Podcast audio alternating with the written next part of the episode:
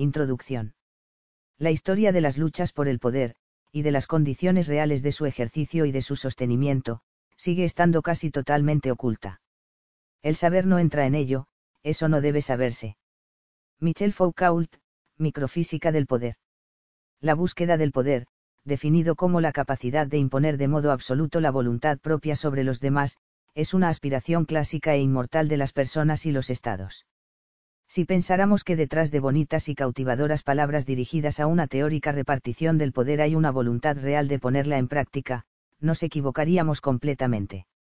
El poder es demasiado atractivo y atrayente como para escapar a su influjo. Y si alguien dice que renuncia a él, miente o está aplicando la fábula de la zorra y las uvas, donde el astuto animal argumentaba que no le apetecían los frutos porque no estaban maduros, cuando únicamente estaba ocultando su incapacidad para alcanzar los deliciosos racimos. Sin duda, los estados intentan por todos los medios disponer de una cuota de poder. Dependiendo de sus características procuran que sea mundial como en el caso de Estados Unidos, China o Rusia, las superpotencias o, cuando menos, regional. En paralelo, buscan apartarse de la influencia de los poderosos, aunque la mayoría de los países no lo logran y se ven abocados a integrarse, de una forma u otra, en uno de los grandes bandos rivales, incluso en detrimento de sus intereses nacionales. En este sentido, el poder, la fortaleza y la capacidad de actuación de un país, tanto actual como potencial, vienen determinados por una serie de elementos diferentes y diferenciadores, entre los que se encuentran.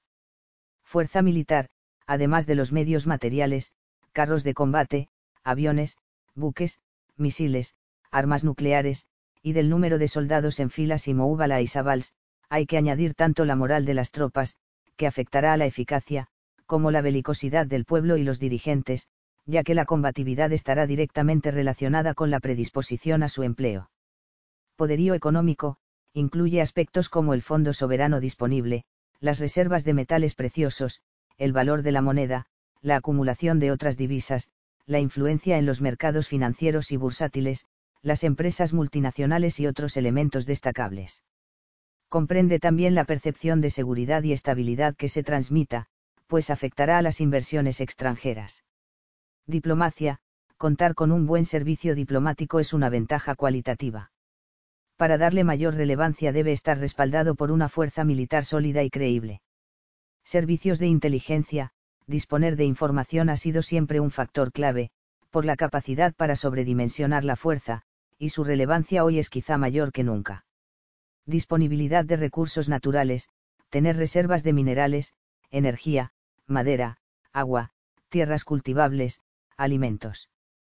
Territorio, abarca desde su extensión hasta la posición geográfica que ocupa, pasando por la orografía y las posibilidades que ofrece para su defensa. Dentro de este apartado se puede incluir la climatología. Población, aunque el número de habitantes no es por sí mismo un factor determinante de fortaleza, se debe poner en relación con el territorio, los recursos, la educación y la tendencia al trabajo y el esfuerzo, no cabe duda de que una población numerosa permite contar con amplias posibilidades si se sabe gestionar adecuadamente tanto en el plano militar como en el económico. Potencialidades intangibles, en estas se incluyen la cultura, la historia, la religión, la ideología y la lengua de cada nación, así como la confianza y la lealtad que se transmiten a terceros, entre otros factores. Se pueden añadir las alianzas internacionales.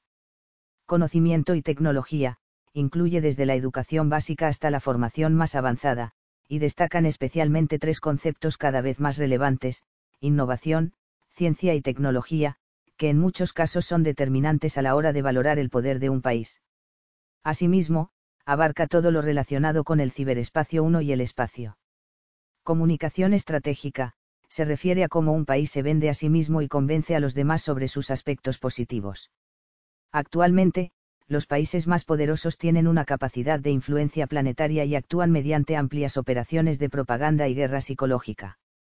Dado el gigantesco poder que tiene la imagen, y lo importante que son las percepciones de las poblaciones, este elemento está íntimamente relacionado con la manipulación de los medios de comunicación 2. Estos elementos confieren un poder que se convierte en un indudable ascendiente, que se mide como la capacidad de influencia que un Estado tiene sobre los demás. Facultan para orientar las grandes decisiones mundiales y para arrastrar, cual flautista de Hamelin, a otras naciones a aventuras que satisfagan los intereses de los poderosos. Permiten obtener también la sumisión de otros países y conseguir incluso la pasividad ante actuaciones propias que son manifiestamente desmedidas. En definitiva, dichos componentes del poder posibilitan a los dominantes imponerse sobre los demás integrantes del panorama internacional y ejercer un amplio control, que puede abarcar todo el planeta. Obviamente, el país que disponga en abundancia de estos elementos y sepa utilizarlos adecuadamente se convierte en una superpotencia, con capacidad de predominio mundial, pues, como decía el cardenal Liu, en cuestiones de Estado, el que tiene el poder tiene generalmente la razón, y el que es débil, a duras penas puede evitar estar equivocado, según la opinión de la mayoría. Por ello, es fundamental analizar los factores que determinan el verdadero poder de un Estado, tanto los propios como los del entorno, pues solo esta estimación comparativa permitirá saber al lado de quién conviene estar y con quién no hay que enfrentarse, lo que redunda en la seguridad de la nación. Elementos del poder mundial. Potencia militar, el músculo bélico. Siguen siendo útiles los ejércitos. Es opinión ampliamente generalizada que la capacidad militar, sin haber perdido todo el protagonismo de antaño, ya no tiene la trascendencia de la que gozó durante siglos. Son múltiples las razones para llegar a esta aseveración. Por un lado, como las grandes potencias están dotadas de armamento nuclear, la inmensa fuerza destructora de estas armas imposibilita no solo su empleo por el disuasivo principio de la destrucción mutua asegurada, sino también que llegue a haber una confrontación directa entre los países que las poseen. Hoy en día, al no llevar a cabo un enfrentamiento directo de alta intensidad, las superpotencias libran batallas de bajo perfil en escenarios ajenos, en donde, además de recurrir a tropas interpuestas, hacen un uso intensivo de fuerzas de operaciones especiales y drones. Por otro lado, la indudable interdependencia económica a la que están sujetos la mayoría de los países aleja el fantasma de un conflicto convencional generalizado, al menos mientras las actuales circunstancias no varíen notablemente o se considere que un enfrentamiento bélico pueda generar mayores beneficios que el mantenimiento del statu quo. Asimismo, existe un factor psicosocial que dificulta el empleo masivo de las Fuerzas Armadas de las que dispone un Estado, salvo que se den contextos muy excepcionales. Se trata del rechazo por parte de las poblaciones de los países más avanzados a sufrir bajas propias, sobre todo en conflictos cuya intervención no deja de ser cuestionable, y a veces manifiestamente cuestionada. Tampoco hay que olvidar la existencia de otros factores que implican el mismo grado de amenaza que una guerra convencional y que no pueden resolverse, ni siquiera como medida disuasoria, con medios militares, al menos no en exclusiva. Estas amenazas, que rivalizan con las tradicionales en cuanto a la capacidad de generar daño y desestabilizar las sociedades, adoptan formas tan variadas como las pandemias, el crimen organizado transnacional, los radicalismos violentos, los desastres naturales, el cambio climático y la degradación medioambiental. No obstante, la capacidad militar todavía reviste una importancia capital a la hora de determinar el poder de un Estado. Desde el ejercicio de la disuasión, la primera misión de las Fuerzas Armadas, pasando por el respaldo a la acción diplomática y negociadora, hasta llegar al extremo del empleo decidido y manifiesto del ejército, el medio militar sigue siendo uno de los pilares esenciales en los que se sustenta un país.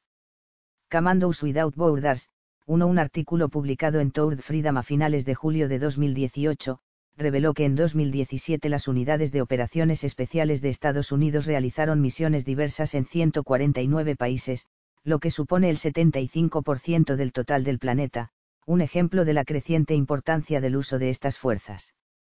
Además, en los últimos cinco años, fuerzas especiales norteamericanas como los Boinas Verdes o los Navy SEAL, amparadas en el texto legal conocido como la sección 127E, efectuaron operaciones de reconocimiento, combate y acción directa en Camerún, Kenia, Libia, Mali, Mauritania, Níger, Somalia y Túnez. Concretamente, las fuerzas navales aportan un gran valor. Como apunta George Friedman en la próxima década, la base estratégica de Estados Unidos es su armada, pues el poder radica en los océanos, dado que dominarlos impide el ataque de otras naciones, permite intervenir en el momento y el lugar que se considere oportuno, y brinda el control del tráfico internacional. 2. Como el comercio mundial depende mayoritariamente de los océanos, el 80% de las mercancías transitan por mar, el principio geopolítico fundamental de Estados Unidos consiste en oponerse al surgimiento de potencias marítimas. Sin duda, la verdadera y única superpotencia naval actual es la estadounidense, pues no en vano su armada es más potente que el resto de las flotas de todos los países juntas. Como datos muy significativos cabe decir que Washington dispone de 11 portaaviones de propulsión nuclear en servicio, 10 de la clase Nimitz y uno de la Gerald R. Ford, y cada uno de ellos cuenta con su propio grupo de buques de escolta. En el mundo tan solo existe otro portaaviones de similares características, el francés Charles de Gaulle. Además, los norteamericanos cuentan con 70 submarinos de propulsión nuclear, un número superior al de todas las Armadas Unidas de las demás naciones. Esta capacidad militar permite a Estados Unidos controlar todas las zonas marítimas estratégicas, puntos de paso obligado, estrechos, canales, etc., algo esencial para mantener la superioridad en el proceso de globalización. Como dijo Maquiavelo en El Príncipe, siempre tendrá aliados quien tenga un buen ejército. El inmenso poder bélico con el que cuenta la Casa Blanca le garantiza una cohorte de acólitos. Algunos lo son por afinidad ideológica, mientras que otros creen que aliarse con el gran poderoso del momento, en vez de oponerse a él, beneficia más a los intereses de su país. Son muchos los que siguen pensando como Napoleón, quien aseguraba que, Dios está a favor del que tiene más cañones. La bota militar del Estado. Rusia no tiene amigos. Temen nuestra inmensidad. Solo tenemos dos amigos en los que se puede confiar, nuestro ejército y nuestra armada. Zar Alejandro III de Rusia. Esta cita, pronunciada por el monarca ruso un día antes de su muerte, sigue teniendo predicamento en la nomenclatura rusa. El ministro de Exteriores Sergei Lavrov afirmaba en 2016 en una entrevista al diario Komsomolskaya Pravda, que, los únicos aliados de nuestro país son el ejército, la flota y ahora las fuerzas aeroespaciales. Por su parte, el 23 de febrero de 2017 el entonces viceprimer ministro ruso Dmitry Rogozin III coincidiendo con la celebración del Día del Defensor de la Patria, dijo a sus conciudadanos, Rusia tiene solo tres aliados, el ejército, la armada y el complejo industrial militar. Estas declaraciones hacen énfasis en un aspecto fundamental, el papel determinante que aún juegan las Fuerzas Armadas. Nada nuevo bajo el sol. Sakari Kek, editor de la revista The National Interest, una de las publicaciones más destacadas sobre relaciones internacionales, empleó una cita de Mao Zedong, el poder nace del fusil, para confirmar la importancia capital que tienen las capacidades de las Fuerzas Armadas a la hora de evaluar el poderío de una nación 4 según Keck, en un sistema anárquico como lo son las relaciones internacionales, el poder militar es la principal moneda nacional. Un Estado puede tener toda la cultura, el arte, la filosofía, el esplendor y la gloria del mundo, pero todo esto es en vano si no cuenta con un poderoso ejército para defenderse. Por medio de un recorrido histórico, el autor muestra una serie de ejércitos que jugaron un papel preponderante en una época concreta. El primero de ellos fue el ejército de Roma, las famosas legiones que en pocos siglos se hicieron con el control de gran parte del mundo entonces conocido. Para atraer a sus soldados, que llegaban a pasar hasta 25 años en filas, Roma los incentivaba con concesiones de terrenos. En 1206 los mongoles comenzaron su expansión con unas fuerzas que rondaban el millón de efectivos, y con las que conquistaron grandes extensiones de Rusia, China y Oriente Medio. El general Temujin, más conocido como Genghis Khan, fue el impulsor de la táctica de la rápida movilidad y la resistencia, la cual, unida a la naturaleza nómada de los mongoles, favorecía notablemente su avance. Para influir en la moral de los enemigos, los mongoles realizaban deliberadas muestras de crueldad, como asesinar a la totalidad de la población de algunos territorios conquistados, o difundían rumores, con frecuencia infundados, sobre las capacidades que tenían sus tropas. Aunque la configuración y el despliegue de los ejércitos han cambiado a lo largo de la historia, su relevancia sigue presente. Martín Barjik, diseñador gráfico de nacionalidad eslovaca, elaboró en el año 2014 una serie de infografías 5 en las que muestra cómo el tamaño de los ejércitos creció durante un tiempo y después disminuyó, a medida que las guerras convencionales entre estados fueron reduciéndose y, paralelamente, los avances tecnológicos incrementaron su importancia en detrimento de los medios humanos. Los gráficos ofrecen una visión global de la evolución de las potencialidades militares, los equilibrios de poder entre bloques antagónicos y la determinante influencia que ha tenido la capacidad bélica para convertir a algunos países en superpotencia. Arrojan también datos curiosos, en 1950 el número de efectivos de las Fuerzas Armadas de Estados Unidos era muy similar al que poseía la dinastía Min en China en torno al año 1500. El ejército otomano, que en 1453 logró dominar la casi impenetrable Constantinopla, y que mantuvo durante siglos un poder hegemónico en la región, basó su fortaleza en la pronta incorporación, antes que sus rivales, de armas como mosquetes o cañones, y también en su poderosa infantería, los genízaros. Este término procede del vocablo turco yeniceri, que significa, nuevas tropas.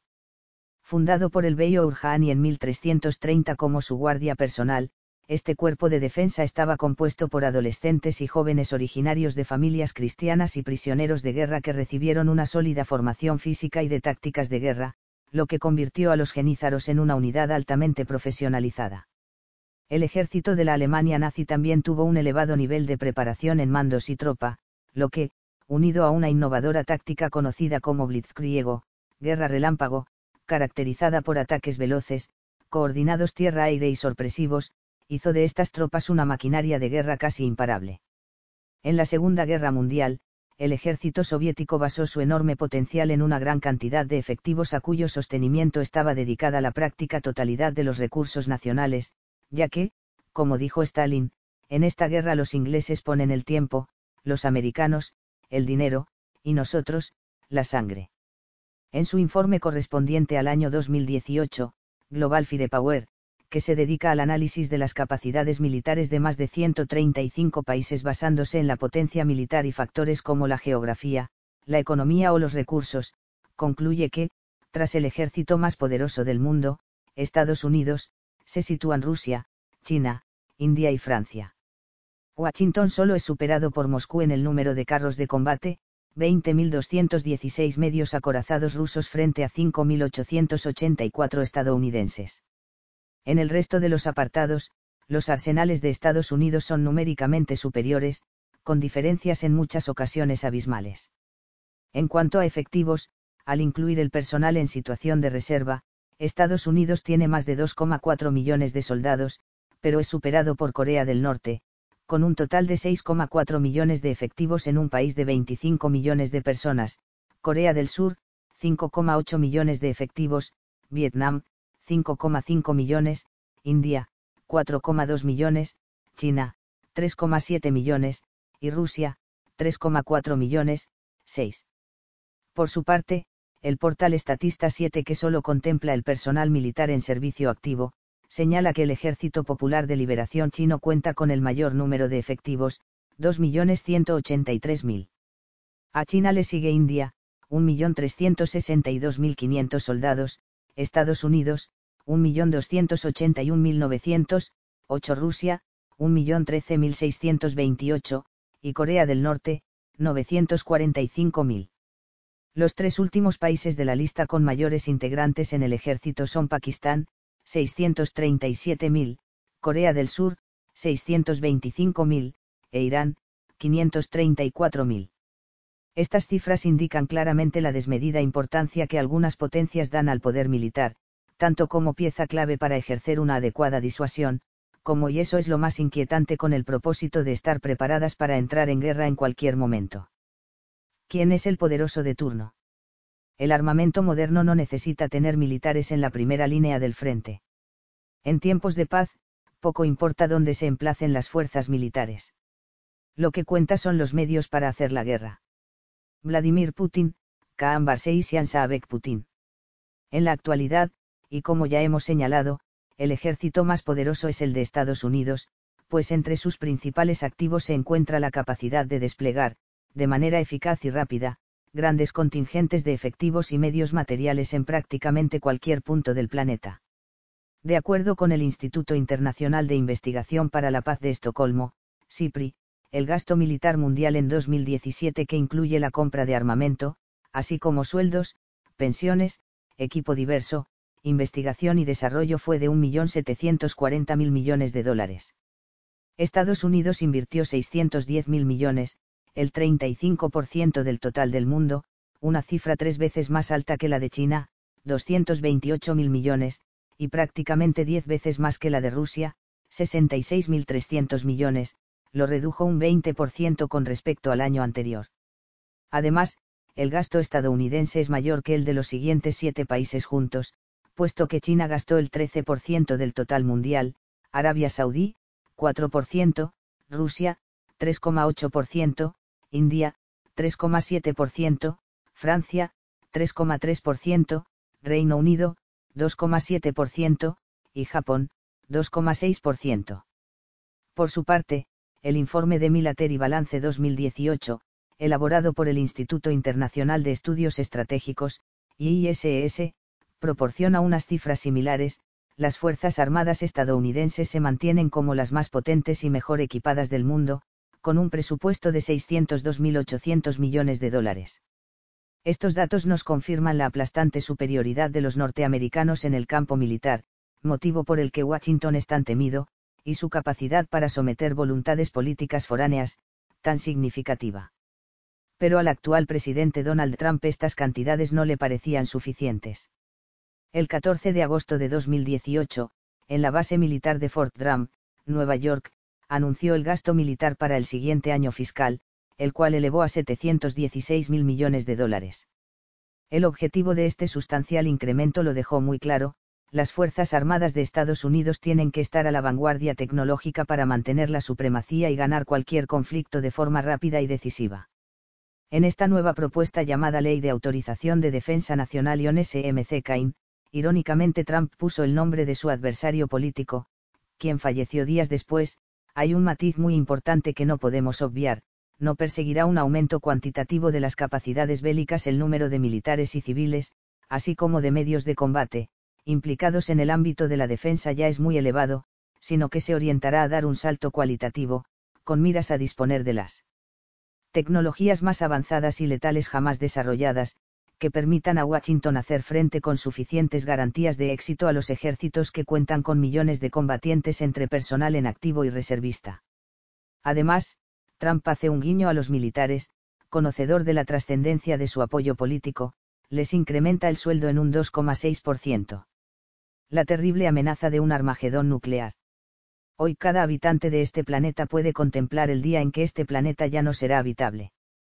Cada hombre, mujer y niño vive bajo una espada de Damocles nuclear colgando de un delgado hilo, capaz de cortarse en cualquier momento por accidente o error de cálculo, o por locura. Estas armas de guerra deben ser abolidas antes de que nos acaben aboliendo a nosotros. En torno al 92% del total de armas nucleares se encuentran en manos de Estados Unidos y Rusia, con casi 7.000 cabezas cada uno.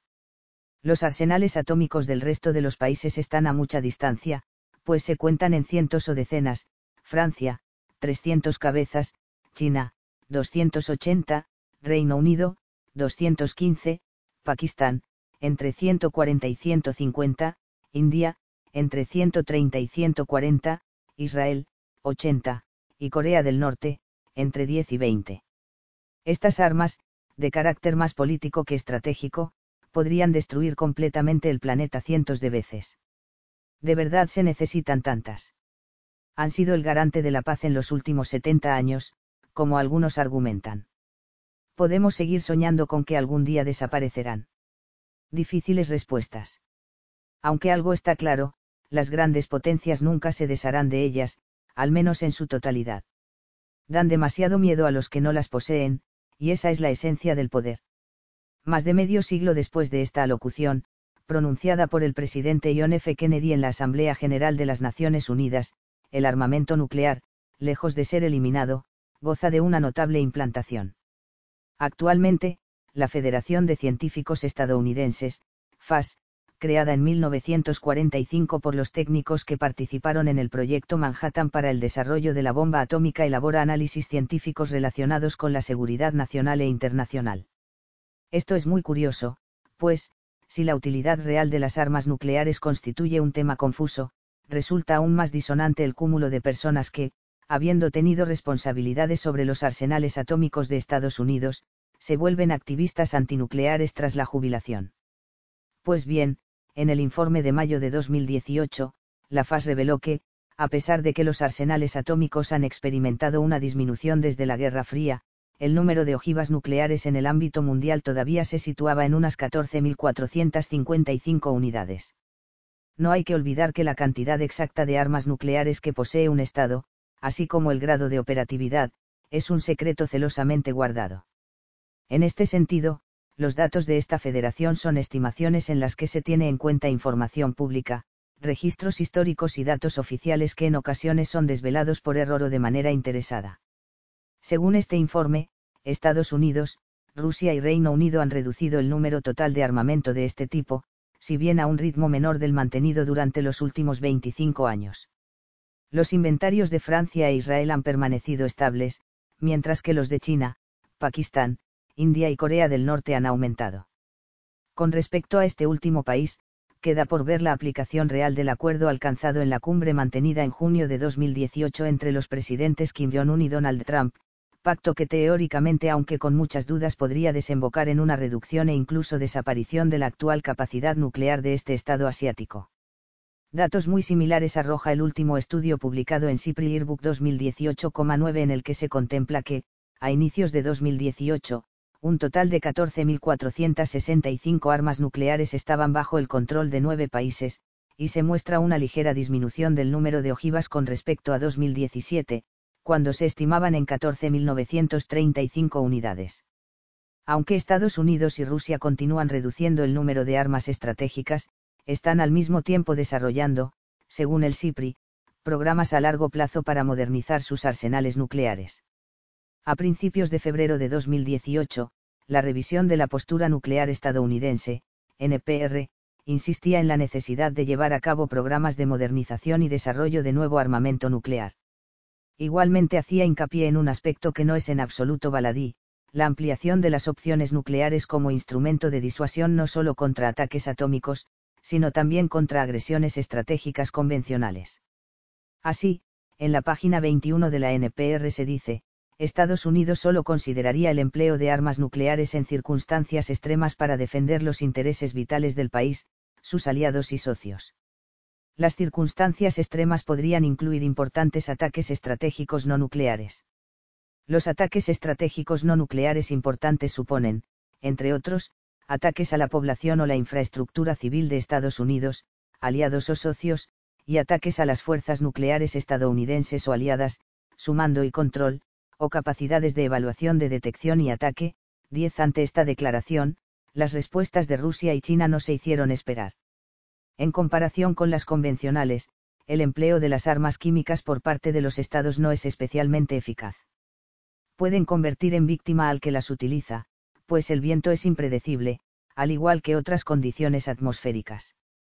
Además, hay que disponer de medios de protección para las tropas y la propia población son también costosas de fabricar a gran escala y de mantener seguras, y los resultados son poco previsibles en operaciones, motivo por el que fueron prohibidas tras la Guerra Fría. Por no mencionar que pueden generar una escalada que termine incluso en enfrentamiento nuclear. Hay una gran hipocresía sobre su uso. Parece que los muertos por agresivos químicos tengan una especial significación, que importe más el arma asesina que las víctimas asesinadas. Por otro lado, han sido la justificación perfecta para entrar en guerra y atacar al adversario, con el argumento de que dispone de estas armas, las emplea o las puede emplear contra su pueblo. El 3 de febrero de 2018, el Ministerio de Asuntos Exteriores ruso difundió un comunicado en el que mostraba su preocupación por la postura estadounidense, la disposición a usar armas nucleares para evitar que Rusia emplee su arsenal nuclear, expresada en la nueva NPR, equivale a cuestionar nuestro derecho a defendernos contra una agresión que amenace la supervivencia del país. Esperamos que Washington sea consciente del gran peligro que supone que tales disposiciones doctrinales se muevan en el ámbito de la planificación militar práctica. 11 Un día después, el 4 de febrero, el coronel Ren Wokiang, portavoz del Ministerio de Defensa Nacional de la República Popular China, expuso, esperamos que Estados Unidos descarte la mentalidad de Guerra Fría y asuma su propia responsabilidad especial y primordial para el desarme nuclear, que comprenda correctamente las intenciones estratégicas de China y que tenga una visión clara de la defensa nacional y el desarrollo militar chino. 12. Sin duda, tanto la modernización de los arsenales como el desarrollo de nuevas armas nucleares son dos temas inquietantes. Además, los estudios no suelen mencionar las armas nucleares tácticas, las que con mayor probabilidad se podrían usar en un enfrentamiento futuro. Hay insistentes rumores de que este tipo de ingenios, de reducidos efectos radiactivos para que el terreno afectado pueda ser ocupado a la mayor brevedad, se han empleado ya en Yemen, e incluso en Siria. Las otras armas de destrucción masiva.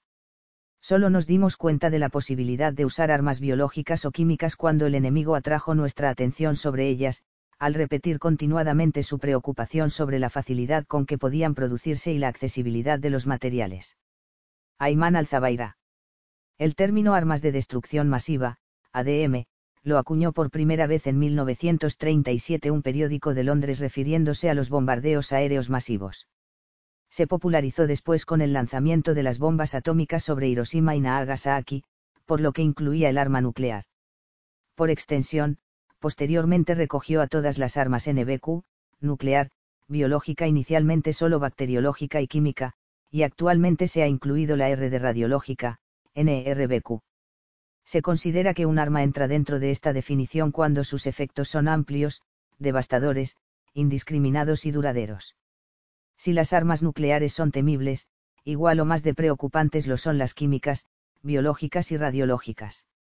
El control de estas es aún más difícil por varias razones, el uso dual civil-militar, la facilidad con la que se pueden fabricar en prácticamente cualquier instalación dotada de medios básicos y el desarrollo de las llamadas armas binarias, en las que sus componentes, por separado, son inocuos.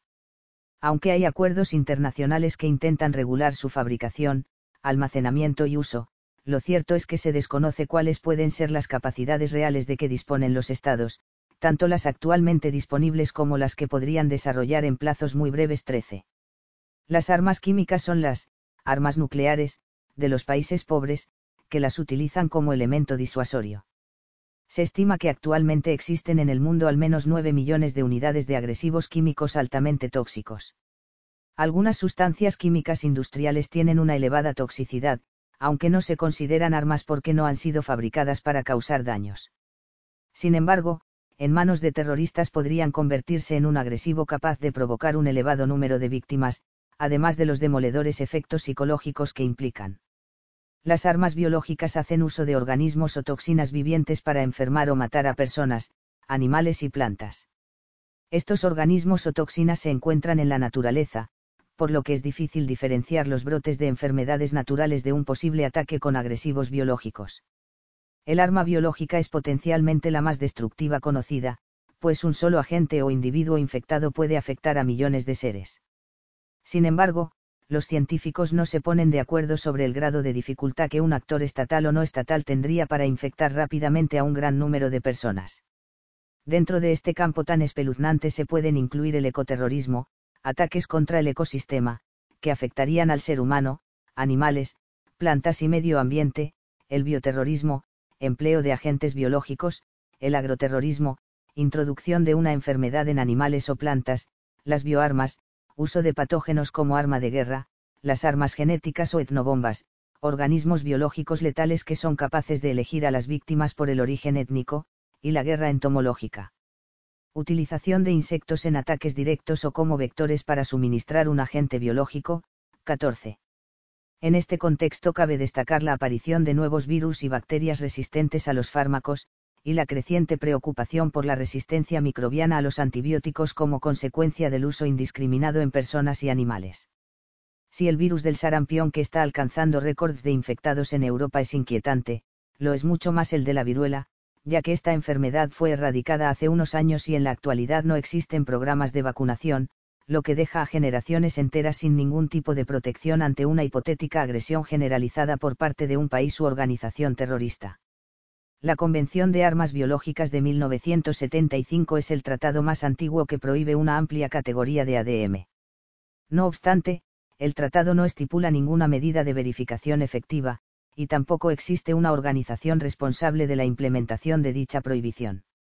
Esto deja una ventana abierta al uso perverso de una amplia gama de agresivos con capacidad apocalíptica de causar daños físicos y psicológicos.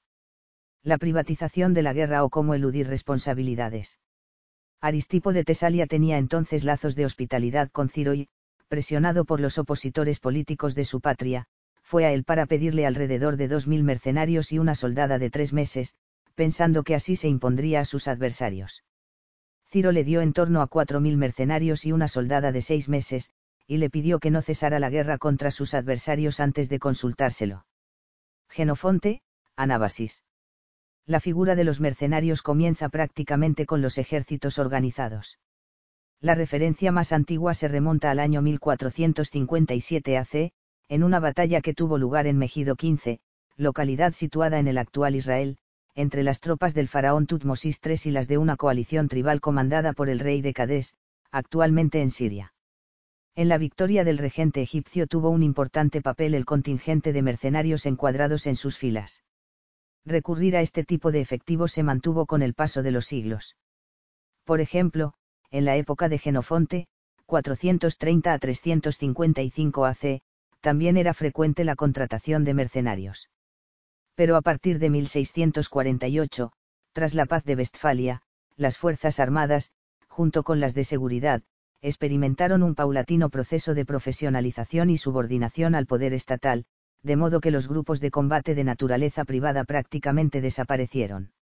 Sin embargo, esta tendencia se rompió a partir de los años 60 del pasado siglo, en conflictos como los del Congo belga o la Guerra de Biafra, en los que resurgieron grupos de mercenarios 16.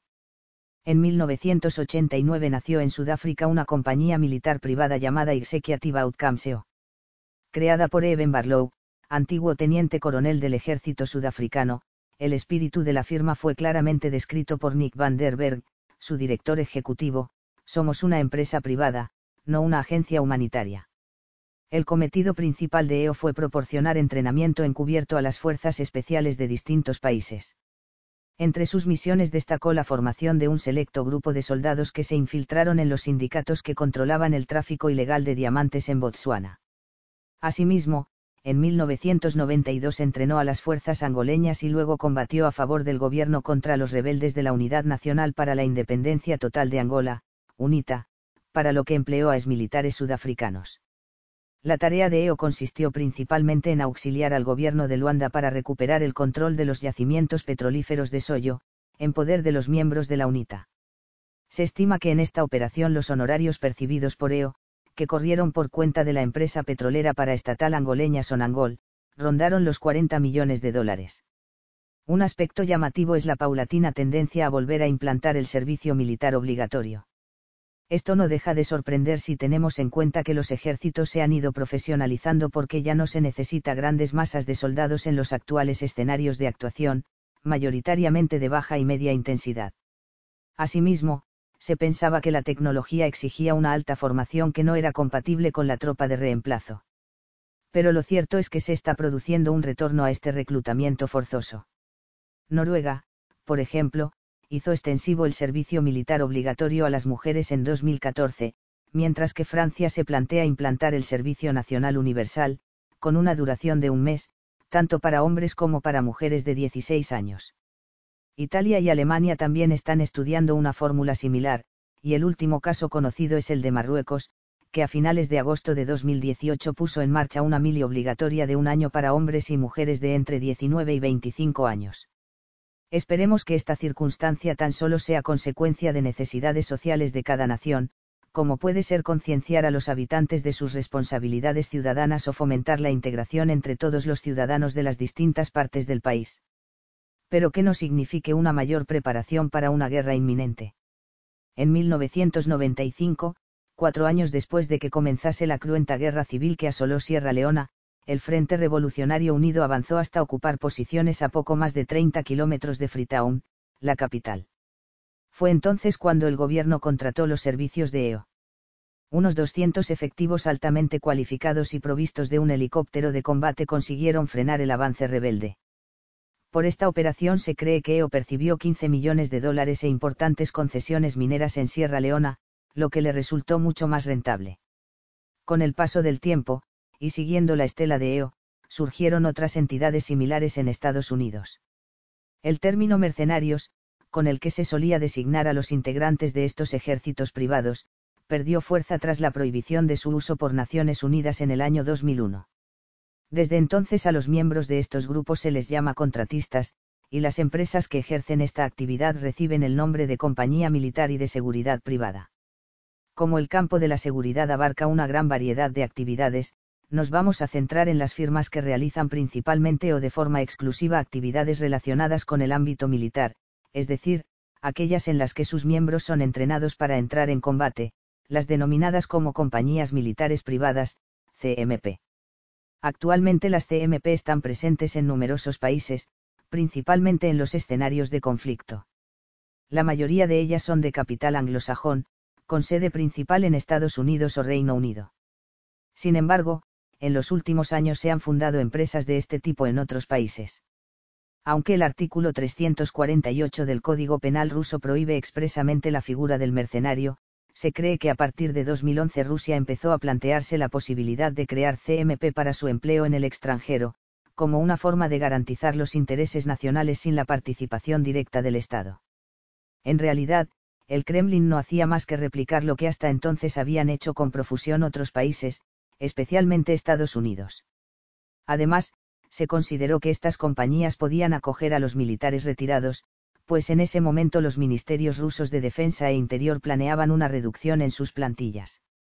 Años antes, en 2007, ya se había dado un tímido pero importante paso en esta dirección, la Duma había aprobado que dos potentes compañías energéticas rusas, Gazprom y Transneft, pudiesen dotar de armas de fuego a su personal de seguridad para proteger sus instalaciones, lo que en cierta medida generó una base legal para las CMP.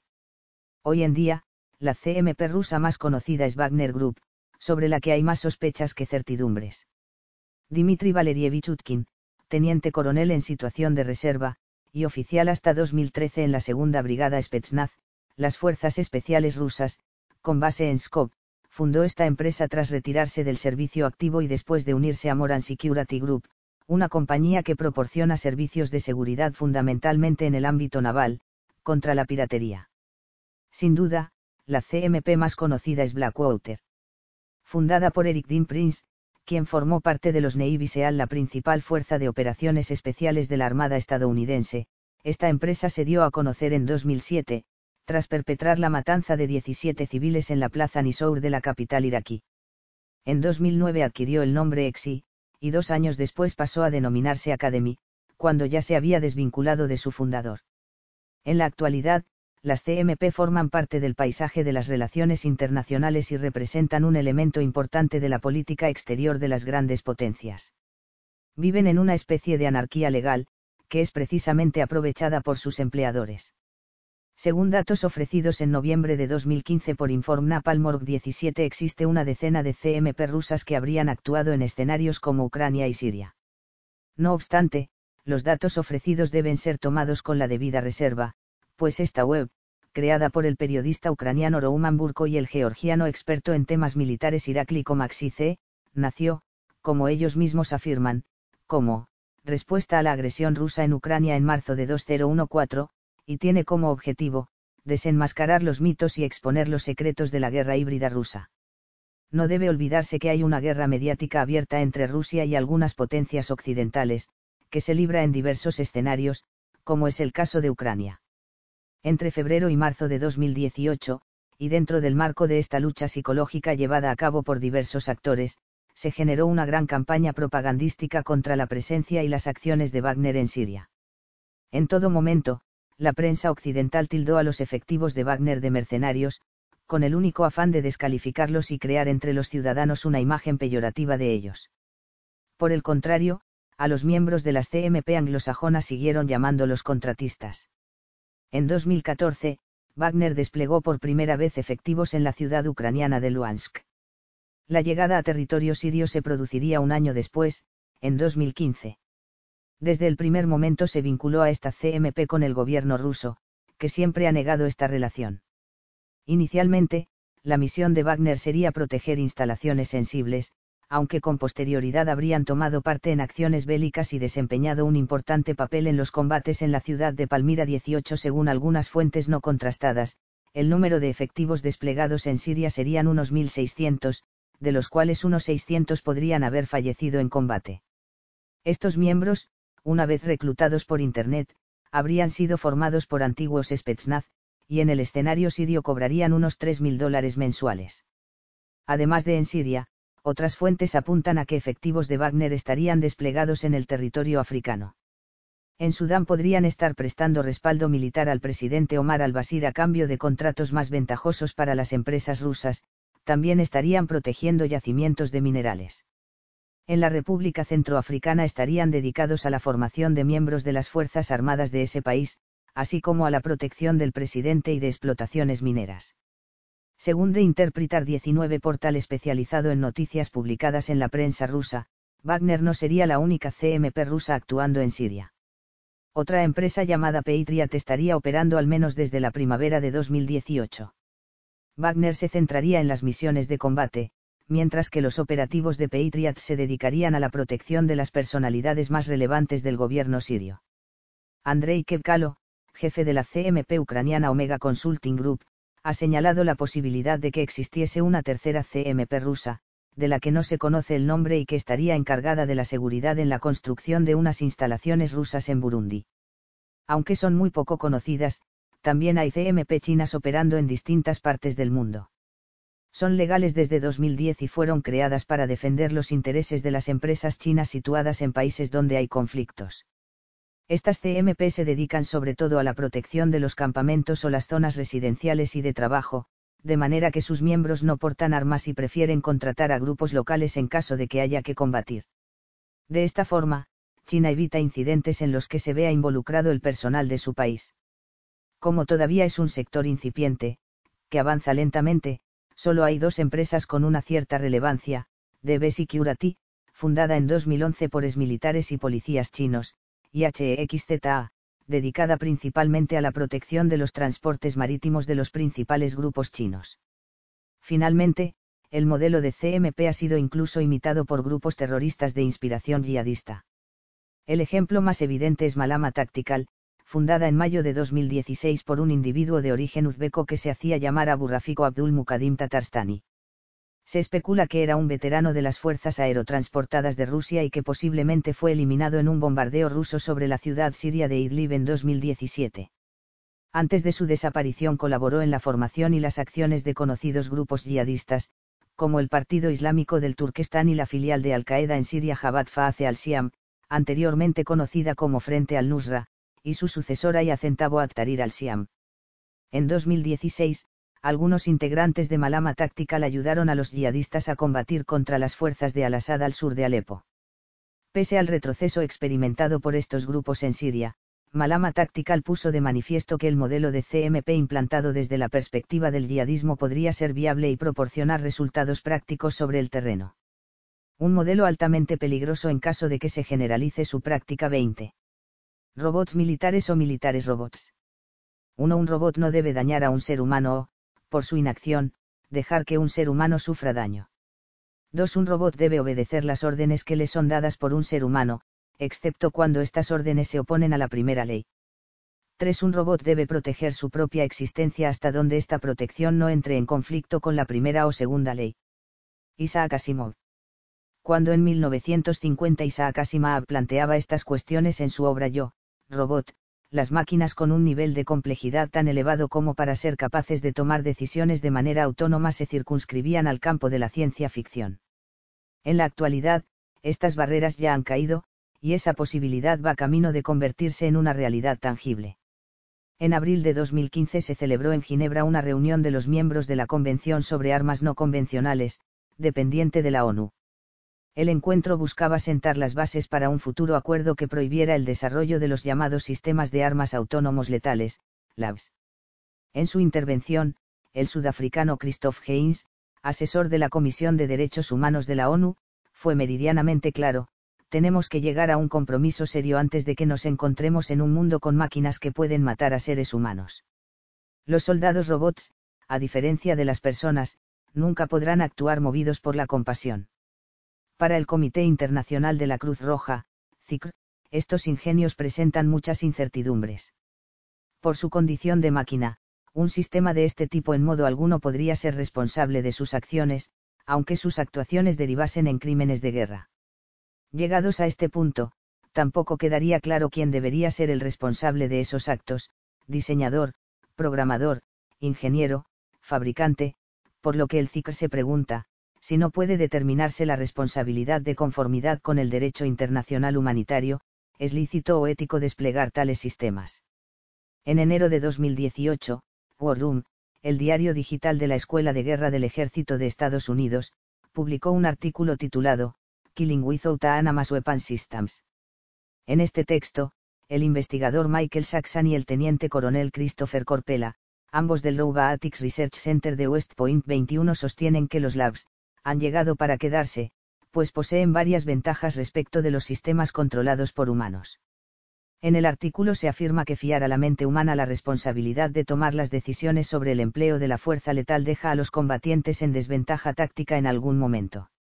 En un escenario de batalla en el que solo una de las partes haya optado por el empleo de máquinas totalmente autónomas, el adversario que conserve la intervención humana en la toma de decisiones puede encontrarse en la tesitura de que sus máquinas sean superadas y destruidas rápidamente, al igual que las personas a las que éstas debían proteger. Por ello, para Saxan y Corpela, la auténtica decisión es valorar si se emplea o no este tipo de sistemas en primer lugar.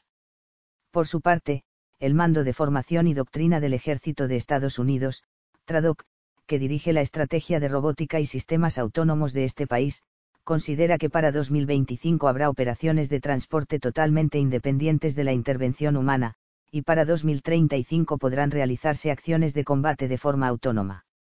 Sin duda, el campo de la robótica abre un escenario totalmente nuevo, en el que solo la ética y la moral pueden evitar que se produzcan en el futuro, cada vez más próximo, verdaderos desastres para la humanidad. Pero cómo el ser humano es capaz de someter a sus semejantes a los mayores sufrimientos con tal de tener el poder, cabe esperar una nueva carrera armamentista por la supremacía en el dominio de la guerra robotizada, en la que la persona dejará de tener valor.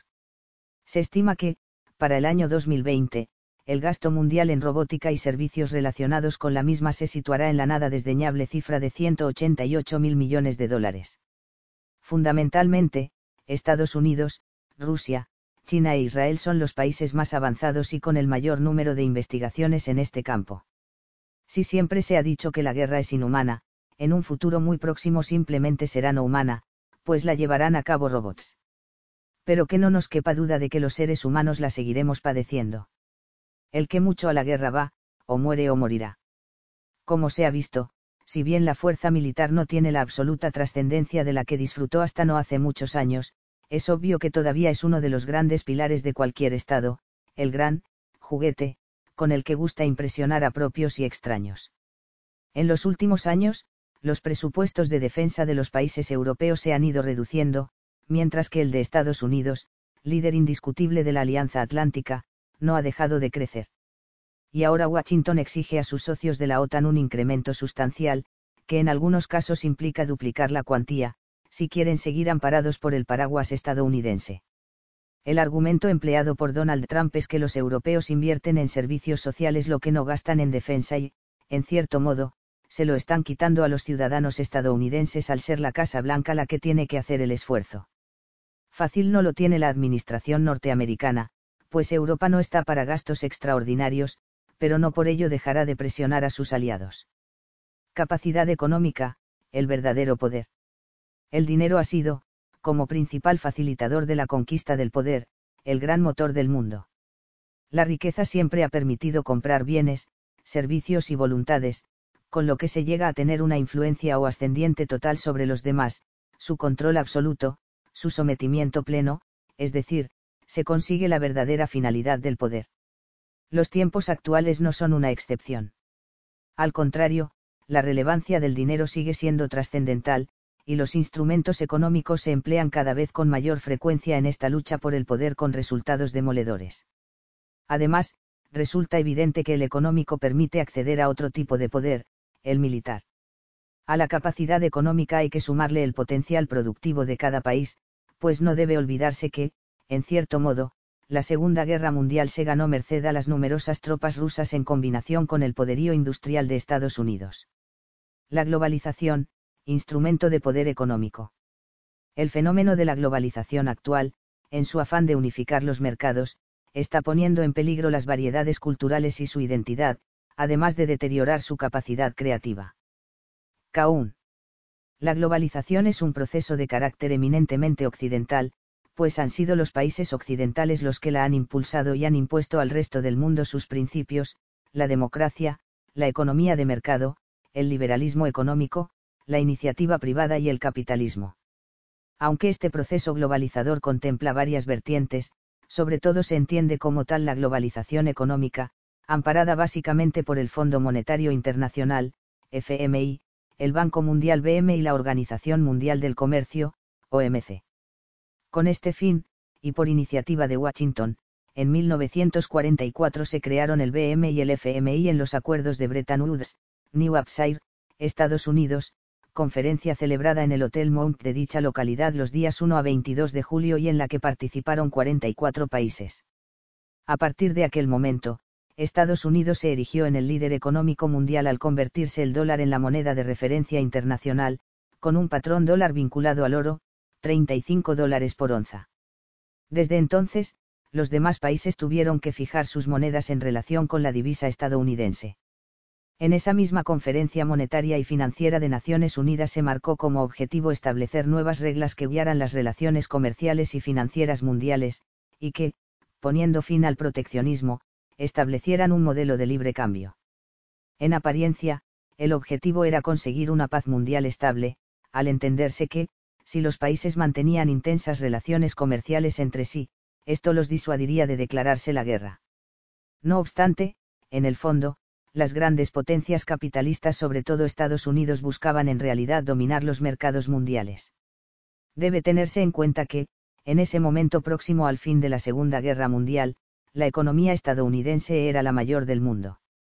Su crecimiento había sido tan rápido y había acumulado tanto capital que, con apenas el 7% de la población mundial, su PIB constituía la mitad del de todo el planeta. Por si fuera poco, la contienda había acabado con sus grandes competidores industriales, como eran Japón y los principales países europeos. Este impulso a la política del libre cambio se agudizó tiempo después, en los años 80. Con Ronald Reagan y Margaret Thatcher al frente de sus respectivos países, se fomentaron las privatizaciones y la liberalización de los mercados como fórmula para crear riqueza. Tanto el BM como el FMI tienen su sede en Washington, a escasa distancia de la Casa Blanca. El BM está compuesto por otras cinco instituciones que integran el Grupo Banco Mundial y su misión consiste en proporcionar financiación a los países en desarrollo para reducir la pobreza. La teórica finalidad primordial del FMI es garantizar la estabilidad del sistema monetario internacional, es decir, el sistema de pagos internacionales y los tipos de cambio. El BM está fuertemente controlado por Washington. De hecho, su presidente ha sido siempre un estadounidense a propuesta del gobierno de Estados Unidos, que además es el único país con derecho de veto. La influencia política de la Casa Blanca sobre las decisiones del BM ha quedado patente en numerosas ocasiones. Por ejemplo, en Chile, tras la victoria de Salvador Allende, el BM dejó de conceder préstamos al país debido a la nacionalización de las minas de cobre, sin embargo, tras el asesinato de Allende, continuó con los préstamos a la dictadura del general Augusto Pinochet. Más recientemente, finalizada la guerra en Irak, Washington presionó para que tanto el BM como el FMI concediesen préstamos al nuevo Irak gobernado por Paul Bremer, el administrador civil enviado por los norteamericanos, a pesar de que el país no reunía las condiciones necesarias. En ambos casos, los dirigentes del BM no estaban de acuerdo con el gobierno de Estados Unidos, pero, ejerciendo su ineludible influencia, los intereses políticos y estratégicos de la superpotencia prevalecieron sobre los económicos. La situación de liderazgo económico anglosajón en el mundo ha persistido hasta la fecha. Incluso sobre la economía europea, pues la llamada Troika, que controla la economía de los países de la Unión Europea UE, la integran no solo dos instituciones comunitarias, la Comisión y el Banco Central Europeo, sino también el FMI, organismo internacional dominado por Estados Unidos. Para comprender este contexto de control estadounidense basta con que nos fijemos en la estructura del FMI, compuesto por 189 países, cuenta con un comité ejecutivo acusado de tomar decisiones no del todo transparentes, en el que Estados Unidos, Japón, Francia, Reino Unido, Alemania, China, Rusia y Arabia Saudí son miembros permanentes. Hay otros 16 puestos que se reparten por turno entre los demás países. No obstante, la clave está en que Washington no solo tiene el mayor poder dentro de la organización, 17%, sino que es el único país con derecho de veto. Además, la elección del director gerente debe contar con la aprobación estadounidense. Por todo esto, resulta evidente que el FMI le sirve a la Casa Blanca como instrumento de poder económico mundial. Tampoco se libra de las críticas el FMI cuyo director gerente siempre ha sido un europeo, mientras que el cargo de primer subdirector gerente lo ocupa, por norma, un estadounidense, en especial en los últimos años como consecuencia del dominio que los países desarrollados tienen sobre él. Pero, sobre todo, ha sido criticado por las condiciones que impone a las demás naciones para el pago de la deuda o para concederles nuevos préstamos, basadas en las exigencias de Washington relativas a la reducción del déficit y el gasto público, y, en definitiva, a que se apliquen políticas neoliberales para la liberalización de la economía. Según muchos expertos, esto ha sido la causa del aumento de la brecha entre los países ricos y los pobres. La guerra económica. La bolsa ha adquirido tal influencia que es capaz, para proteger sus intereses, de lanzar ejércitos a una guerra. El von Moltke. A finales del siglo XIX, el general y teórico militar alemán Colmar von der Goltz aseguraba que, las guerras modernas se han convertido en la forma en que las naciones llevan a cabo sus negocios. Algo más de medio siglo después, Paul Leverkusen llegaba a similar conclusión en el libro Alemania pudo vencer, donde manifestaba que, la guerra moderna no solo es una guerra de soldados y armas, sino también de potencial económico. De ahí que uno de los méritos más señalados del almirante Canaaras, jefe de la inteligencia militar alemana, fuera darse cuenta de esta faceta de la contienda y hacer todo lo posible por asegurar el suministro de carburante a las tropas alemanas durante la Segunda Guerra Mundial. La guerra económica ha ido tomando relevancia paulatinamente. Hoy en día, el enfrentamiento mediante el empleo de instrumentos económicos está ampliamente generalizado, y abarca desde actos de baja intensidad hasta potentes medidas con gran capacidad perturbadora. En la actualidad, ante problemas geopolíticos se imponen sanciones económicas, se congelan activos, se graba con aranceles, se deniega la posibilidad de comerciar en dólares, se emplean las divisas como arma, se manipulan las finanzas mundiales, se impide negociar en los mercados internacionales o se embargan cuentas bancarias en el extranjero. En este orden de cosas, la guerra económica se podría definir como la pugna entre empresas, sociedades o estados por el dominio de áreas económicas, teniendo como objetivos las ventas, los beneficios, el control de los mercados, la anulación de la competencia, el acopio de recursos naturales y energía, y la supremacía tecnológica. De un modo más resumido, podría entenderse como la confrontación con fines económicos, empleando medios financieros, tanto en escenarios reales como virtuales, ciberespacio o mercado bursátil. En palabras de Eduardo Uli es, convertir la economía en armamento de defensa y ataque. Aunque no es lo más habitual, la guerra económica puede desembocar, llegado el caso, en un choque violento. Lo normal es que los medios militares se utilicen únicamente como amenaza, por lo que, en principio, estas guerras suelen ser incruentas, si bien algunos o muchos de sus efectos y consecuencias, o incluso sus formas de actuar, puedan implicar que terminen produciéndose derramamientos de sangre. A lo largo de la historia abundan los ejemplos de distintos tipos de guerras económicas. Se puede comenzar citando las guerras anglo-neerlandesas, 1652 a 1784. En esos años, la Compañía Neerlandesa de las Indias Orientales se había convertido en la mayor fuerza económica privada del mundo, puesto que contaba con su propio dispositivo militar en 1699 disponía de 40 barcos de guerra y 10.000 soldados, monopolizaba el comercio entre América e India, y controlaba las principales rutas comerciales. Pero, además, confiscaba a Londres el tráfico comercial con sus colonias, lo que finalmente impulsó a Gran Bretaña a entrar en guerra para romper esa dinámica las guerras napoleónicas tuvieron asimismo un fuerte componente económico. Como consecuencia de la revolución industrial, Inglaterra, para seguir siendo próspera y poderosa, tenía que exportar sus productos manufacturados.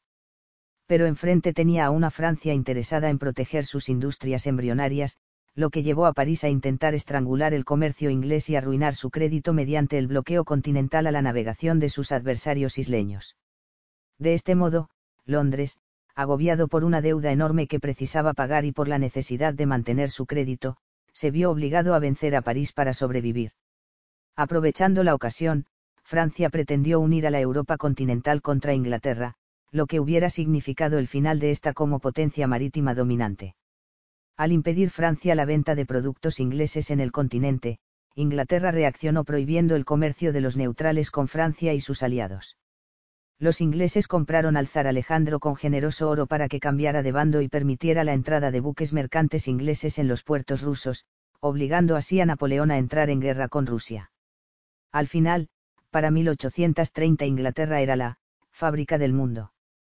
De un modo similar, en las guerras del opio, 1839 a 1842 y 1856 a 1860, Gran Bretaña quería forzar a los chinos a abrirse al comercio internacional con el propósito de emplear Hong Kong para almacenar opio y comerciar a través de él en China. Sin embargo, al analizar las causas de este conflicto, algunos historiadores afirman que, en realidad, la guerra comenzó por otra causa económica distinta, la sobreproducción textil que había generado Inglaterra para introducirse en el mercado chino y que no había podido vender, lo que habría llevado a los ingleses a crear el comercio del opio para resarcirse de las pérdidas. Durante las guerras de los Boeres, 1880 a 1881 y 1899 a 1902, los ingleses tenían como objetivo controlar Ciudad del Cabo, Sudáfrica, para dominar la estratégica ruta alternativa al Canal de Suez, además de hacerse con el territorio de los Boeres, donde se encontraban algunas de las principales reservas de oro del mundo. En la Primera Guerra Mundial, las connotaciones económicas fueron evidentes. La rápida expansión del comercio exterior de Alemania y el incremento de su marina mercante desafiaban al comercio británico. Por otro lado, el Kaiser había potenciado la armada para proteger su creciente flujo comercial internacional e impedir la preponderancia de Francia. En paralelo, Berlín precisaba de más recursos naturales para abastecer su floreciente industria, lo que exigía nuevas colonias. Así las cosas, Londres y París entendieron que no les quedaba otra salida que destruir a su rival económico antes de que se fortaleciera aún más. Quizá los aspectos menos conocidos de la Segunda Guerra Mundial sean precisamente los económicos. Japón estaba en proceso de expansión en busca de recursos naturales y energéticos para su pujante industria y su creciente población, situación muy similar a la que vive China en la actualidad, por lo que no es descartable que, a la larga, el desenlace sea similar. Dependía de Manchuria y Corea para la obtención de casi todas las materias primas. Como sus cereales debían cruzar el mar de Japón y el mar amarillo, la marina mercante se convirtió en su centro de gravedad estratégico. Ante esta situación, Estados Unidos decidió declararle la guerra económica de un modo tan exitoso que se puede afirmar que, más allá de las bombas atómicas lanzadas sobre Hiroshima y Nagasaki, lo que en verdad sometió a Tokio fue la carencia de carbón, petróleo, minerales y cereales. Incluso puede decirse que la reacción de Estados Unidos, tanto durante la Segunda Guerra Mundial como inmediatamente después, estuvo motivada principalmente por causas económicas, Washington habría entrado en el conflicto europeo cuando pensó que Gran Bretaña no podría aguantar y, por lo tanto, no le podría devolver el dinero que le había prestado para costear la guerra, dinero que, a su vez, Londres prestaba a otros países. Tampoco es aventurado afirmar que el proceso descolonizador antieuropeo que se produjo a partir de 1945 fue fomentado por Estados Unidos con intenciones económicas este país no podía permitir que las naciones que habían perdido la guerra o aquellas a las que había tenido que ayudar para ganarla mantuvieran a su disposición inmensos territorios con todo tipo de recursos extraíbles a bajo precio, pues esto habría supuesto una grave amenaza para sus intereses económicos, era el caso de Bélgica y su Congo belga, propiedad privada del rey Leopoldo II, Francia y Argelia, o Reino Unido e India, por citar los más notables. Estos territorios, además, al quedar liberados de las potencias coloniales europeas, caerían luego fácilmente en la influencia comercial de Estados Unidos, en un proceso que se podría considerar como neocolonizador. En esos años, el Kremlin también jugó la baza del poderío económico, además de la propagandística, para intentar hacerse con el control de los países europeos occidentales. Para ello, el Cominform soviético, la oficina de información de los partidos comunistas y obreros, inyectó de forma encubierta cantidades ingentes de dinero tanto a los partidos comunistas como a movimientos sociales de todo tipo, desde sindicatos hasta asociaciones de estudiantes, jóvenes y mujeres. El Plan Marshall, o Programa para la Recuperación de Europa, desarrollado por Estados Unidos para ayudar a la reconstrucción de Europa Occidental tras la Segunda Guerra Mundial, es un ejemplo perfecto de cómo el poder económico de un país Washington gastó en el programa unos 12 mil millones de dólares de la época se emplea para conseguir fines geopolíticos y geoeconómicos. Durante los cuatro años que permaneció activo, de 1948 a 1952, la Casa Blanca persiguió objetivos muy concretos. Por un lado, quiso incrementar el nivel de vida de los ciudadanos de las naciones ayudadas para evitar que cayeran en las manos de los influyentes movimientos comunistas, como estuvo a punto de suceder en varios países. Por otro lado, mantenía activa su propia industria, pues podía seguir fabricando para nuevos mercados, librándose así de sumirse en una depresión similar a la padecida tras la Primera Guerra Mundial, cuando se frenó en seco la colosal demanda de producción que había significado la contienda. Además, contaba con que la prosperidad que iba a generar con la ayuda le serviría para consolidar un gigantesco mercado europeo que le seguiría siendo fiel en los años venideros. Pero eso no fue todo, pues con este plan Washington también perseguía que Europa no se hundiera y pudiera pagar lo antes posible los préstamos de guerra. Incluso podría pensarse que uno de los principales objetivos de los estadounidenses fue impedir que el viejo continente volviera a ser pronto una potencia industrial que le hiciera sombra.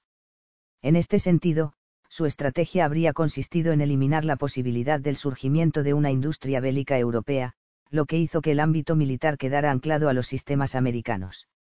Lo cierto es que, durante décadas, Europa dependió de la industria estadounidense y, además, la sostuvo. La manipulación de los precios del petróleo. Si el petróleo representa hoy un problema, esperemos a que pasen 20 años, será una pesadilla. Jeremy Rifkin. El hundimiento de los precios del petróleo que comenzó a mediados de 2014 recuerda en cierto modo a uno de los últimos episodios de la Guerra Fría fue en 1986 cuando Arabia Saudí decidió aumentar la producción de petróleo por su cuenta, cansada de que Irán, su archirrival por el control del mundo musulmán, bombease todo el que quería. Supuestamente, detrás de esa decisión estaba Estados Unidos, país que seguía sin asumir que en 1979 el ayatollah Khomeini hubiera liderado la revolución iraní que derrocó al Shah Reza Pahlavi, su aliado incondicional. El precio del barril se desplomó los ingresos por exportación de crudo de la Unión Soviética se hundieron, al igual que los de otros países que violaban sistemáticamente las cuotas de producción de la Organización de Países Exportadores de Petróleo, OPEP, como Venezuela. El caso más evidente de manipulación de los precios del petróleo, siempre artificiales, se produjo el 7 de agosto de 2008. Ese día, Rusia entró en Georgia para defender a los nacionales rusos de Osetia del Sur. Justo un mes antes, el precio del barril de crudo había alcanzado los 147,26 dólares y los expertos vaticinaban que estaría a unos 200 dólares a finales de año, algunos llegaron a fijarlo incluso en más de 250 dólares. En ese momento se culpaba de tan disparado incremento de los precios al aumento de la demanda por parte de China, principalmente, y de India, así como a la teórica limitada capacidad de producción y refinado en comparación con la demanda global.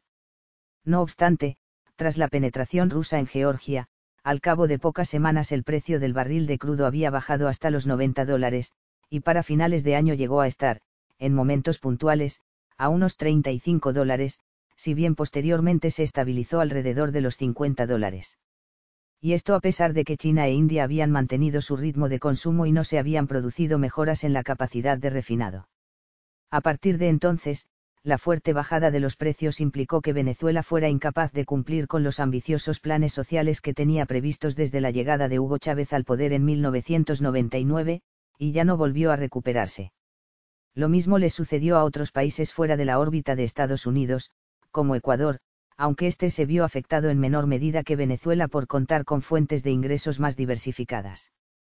Pero la que sí se vio fuertemente perjudicada fue Rusia, cuyas renovadas ambiciones geopolíticas perdieron parte del fuelle que les habría insuflado el petróleo a más de 200 dólares el barril. Dos años después, en 1988, Teherán pedía la paz para acabar con la guerra que mantenía con Irak desde 1980,1 y cinco años más tarde la Unión Soviética dejaba de existir. Los saudíes ya le habían hecho una jugada similar a Gorbachev en 1985, cuando incrementaron súbitamente su producción petrolífera hasta conseguir la bancarrota de Moscú, animados asimismo por Washington. Venezuela, país muy dependiente de los ingresos del crudo, también sufrió la caída de los precios. En 1989 la economía venezolana se colapsó por el descenso de los ingresos, lo que provocó que la gente se echara a la calle y hubiera enfrentamientos que dejaron cientos de muertos. Pero el desplome del precio del petróleo tuvo asimismo otras consecuencias. En julio de 1990, el presidente de Irak, Saddam Hussein, se reunió con la embajadora de Estados Unidos en Bagdad, April Glapsie, para protestar por los bajos precios. Glapsie le respondió, mucha gente en Estados Unidos se alegraría si el precio del barril subiera. Una semana después, Irak ocupó Kuwait. Hussein se vio así animado a invadir el país vecino, que consideraba parte de su territorio histórico y del que Gran Bretaña se había apropiado arbitrariamente en su afán por hacerse con el petróleo. Irak ansiaba los pozos de crudo kuwaitíes, con los que podría aumentar la producción para obtener mayores beneficios económicos. Esto le permitiría pagar las deudas que había contraído para sufragar su reciente guerra contra Irán, cuyos prestamistas habían sido en gran medida los mismos países que le habían animado y ayudado a llevarla a cabo para satisfacer sus propios intereses, y que fueron precisamente los que luego lucharon contra él, Reino Unido y Estados Unidos, sobre todo. La primera guerra del Golfo estaba servida.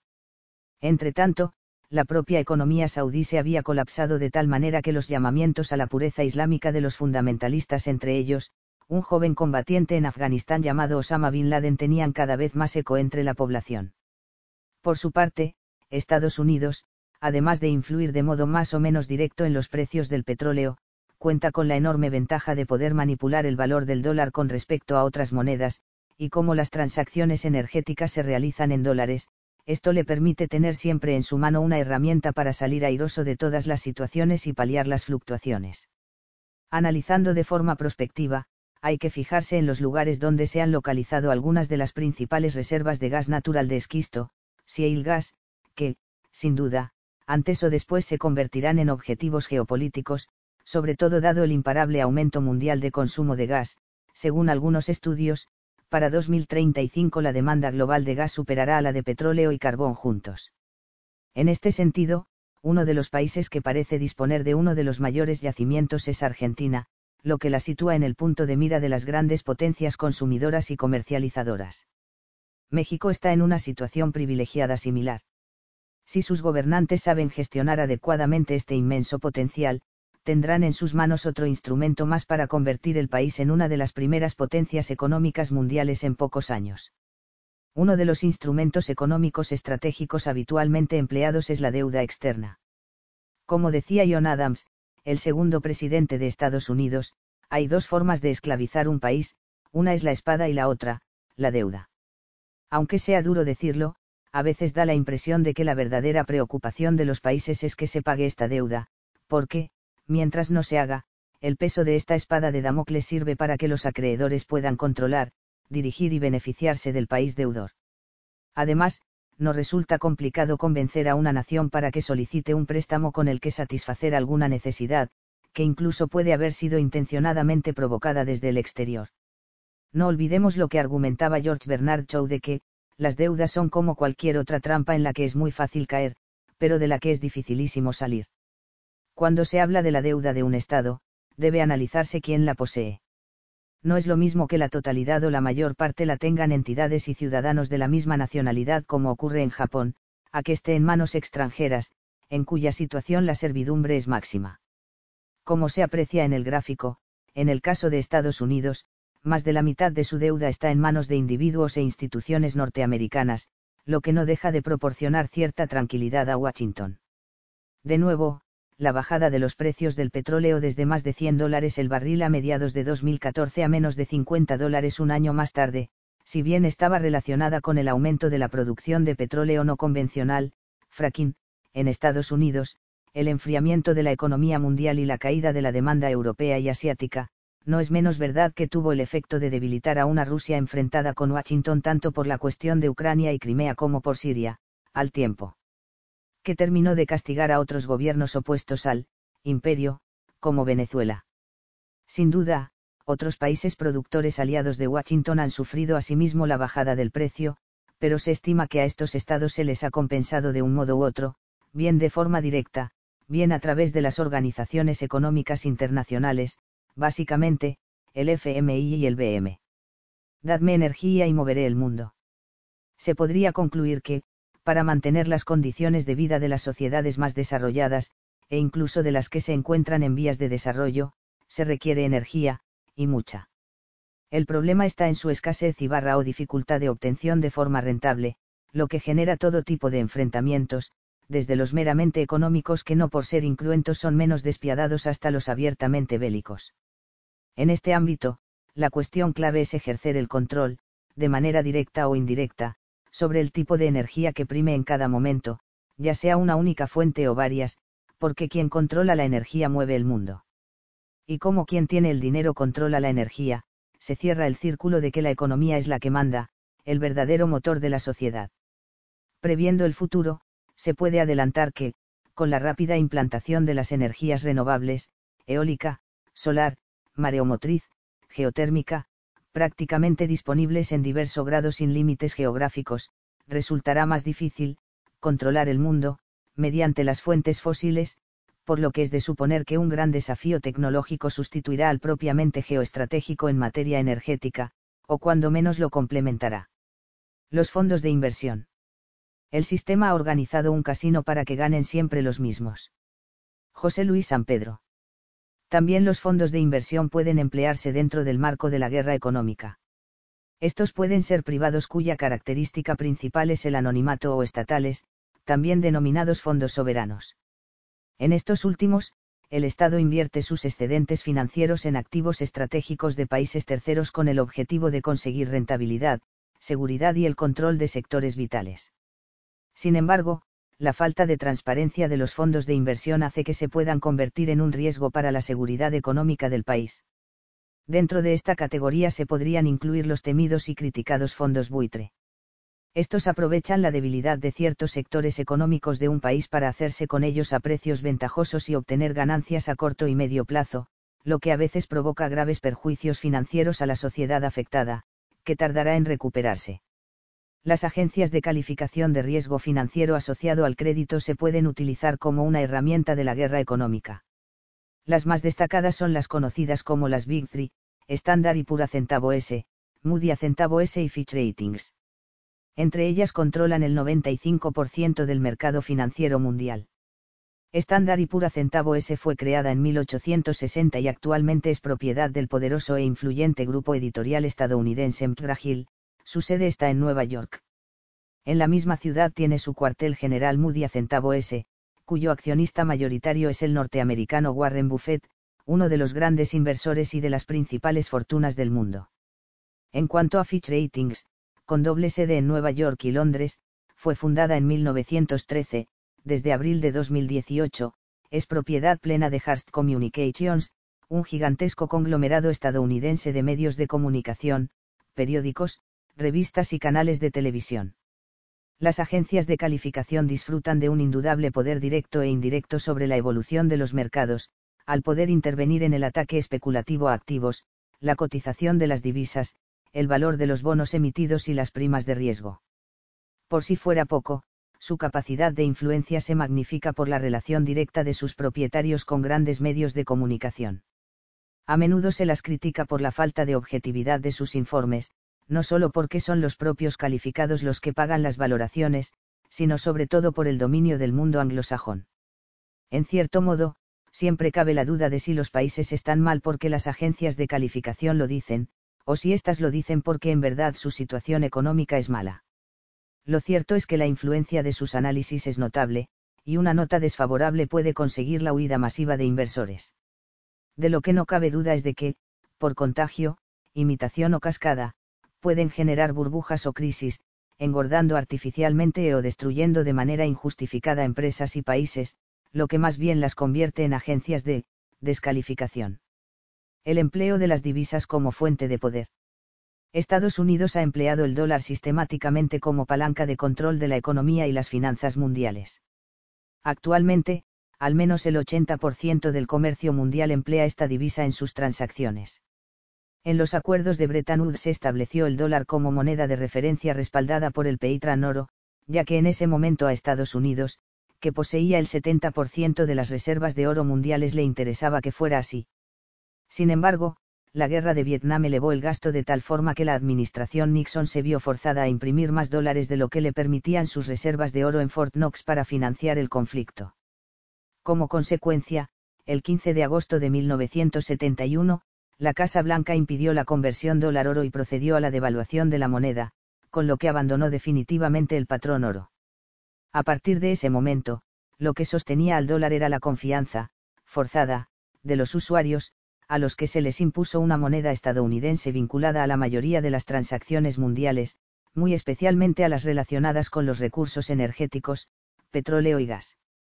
Esto hace que la práctica totalidad de los países acumulen enormes cantidades de petrodólares, el 65% de las reservas de divisas, para garantizarse el flujo de energía y otros recursos básicos. Aunque Washington está terriblemente endeudado, a principios de agosto de 2018, su deuda superaba los 21.300.000 millones de dólares y crecía a un ritmo de unos 45.000 dólares por segundo, la creciente demanda de crudo en un mundo masivamente industrializado le permite imprimir más billetes verdes para sobrevivir, pues puede permitirse tanta moneda como sea necesario, la que le solicite el mercado, sin ningún respaldo. En consecuencia, los países acopian dólares y deuda de Estados Unidos para garantizarse el suministro de energía y los intercambios comerciales. Este hecho, unido a que los bancos extranjeros dependen del sistema bancario estadounidense, posibilita a la Casa Blanca utilizar su moneda como arma económica. No obstante, esta fortaleza, tiene asimismo su punto débil. Dado que el país está fuertemente endeudado, si se llegaran a efectuar en otras monedas los intercambios comerciales mundiales, sobre todo los de hidrocarburos, los países empezarían a desprenderse de los dólares, pues habrían dejado de tener valor al no estar respaldados por nada tangible, como en su momento el oro, y esto implicaría que la economía norteamericana podría colapsar. Estados Unidos adopta todo tipo de medidas para evitar que esta situación se produzca, y no dudaría, si fuera preciso, en deshacerse de quien planteara tal cosa o, llegado el caso, en entrar en guerra. Todos contra el dólar. Intentos ha habido de acabar con la hegemonía del dólar. En el año 2000, Gaddafi concibió una moneda panafricana garantizada en oro, lo que obligó a Washington a maniobrar para impedirlo. En noviembre de ese mismo año, Saddam Hussein decidió cambiar el dólar por el euro para las transacciones de petróleo, si bien los billetes y las monedas del euro no entraron en circulación hasta el 1 de enero de 2002, la divisa se había introducido en los mercados financieros mundiales como moneda de cuenta el 1 de enero de 1999 con el respaldo de París y del banco francés BNP Paribas que ofrecía un altísimo interés, transformó a euros el fondo, crudo por alimentos, nada menos que 10.000 millones de dólares. La primera medida que adoptó Estados Unidos tras la invasión de Irak en 2003 fue volver al sistema del dólar, para evitar que la iniciativa se extendiera a otros países, fundamentalmente a los miembros de la OPEP. En el mismo año 2000, Irán comenzó a admitir euros como pago de las exportaciones de crudo a Europa y Asia, poco después comenzó la ofensiva de Estados Unidos contra el desarrollo nuclear iraní. Seis años más tarde, Teherán intentó constituir una bolsa internacional para pagar en euros los hidrocarburos, respaldada por Venezuela y Corea del Norte y de forma tácita por China, a la que proporcionaba el 15% del petróleo que consumía. Fue entonces cuando la Casa Blanca lo consideró objetivo prioritario por sus aspiraciones nucleares. En 2006 hubo rumores acerca de la posibilidad de que se creara una moneda asiática formada por el rublo y el yuan, junto con la de algún otro país del este asiático. En julio de 2009, el entonces presidente ruso, Dmitry Medvedev, presentó la nueva moneda del futuro ante los líderes del G8, en un claro llamamiento a la creación de una divisa internacional que sustituyera al dólar. También en 2009, durante la séptima cumbre de la Alianza Bolivariana para los Pueblos de Nuestra América, ALBA, celebrada en Cochabamba, los gobiernos de Venezuela, Ecuador, Cuba, Bolivia, Nicaragua, Honduras y tres pequeños estados caribeños, a instancias del presidente venezolano Hugo Chávez, acordaron la implantación del Sistema Unitario de Compensación Regional de Pagos en Sucres, conocido como Proyecto Sucre. Inicialmente sería poco más que un sistema de trueque, pero la idea era que llegara a convertirse en una moneda que sustituyera al dólar en las transacciones comerciales entre los países de la ALBA, e incluso que, a más largo plazo, deviniera en el euro de Latinoamérica. Ni qué decir tiene que esta iniciativa agudizó el enfrentamiento entre Washington y Caracas, convirtiendo a Chávez en un objetivo prioritario a batir. En la estrambótica historia de la defenestración del director gerente del FMI Dominique Strauss-Kahn, en el año 2011, también hay quien cree ver el trasfondo del dólar. Al parecer, Strauss-Kahn había instado a los países miembros de la organización que dirigía a adoptar una nueva fórmula de dinero de reserva internacional las divisas de los derechos especiales de giro en detrimento del dólar estadounidense. Su iniciativa acabó en vía muerta, pues los escándalos, debidamente aireados o incluso provocados, terminaron con su carrera. En marzo de 2015 apareció una noticia acerca de la posible creación de una moneda común para la Unión compuesta por Rusia, Bielorrusia, Kazajistán y Armenia, que podría denominarse Altun Medio N, en recuerdo de una moneda usada históricamente por Rusia y otros países de la región, cuya viabilidad estaba analizando el Banco Central de Rusia en colaboración con el gobierno a instancias del presidente ruso, Vladimir Putin. Esta iniciativa tuvo el efecto de profundizar el desencuentro entre las dos superpotencias, reflejado en la imposición de sanciones a Rusia por la cuestión de Ucrania barra Crimea. El 1 de octubre de 2016, el yuan, renminbi, chino entró a formar parte oficialmente de la cesta de monedas de reserva del FMI. China aprovechó esta circunstancia para extender el uso de su moneda y, apenas un año más tarde, y con el apoyo de Rusia, lanzó el petroyuan, para ser utilizado como petrodivisa y competir o desplazar al dólar en las transacciones petrolíferas. En marzo de 2018, Pekín comenzó a emitir petroyuanes para los contratos de futuros de petróleo.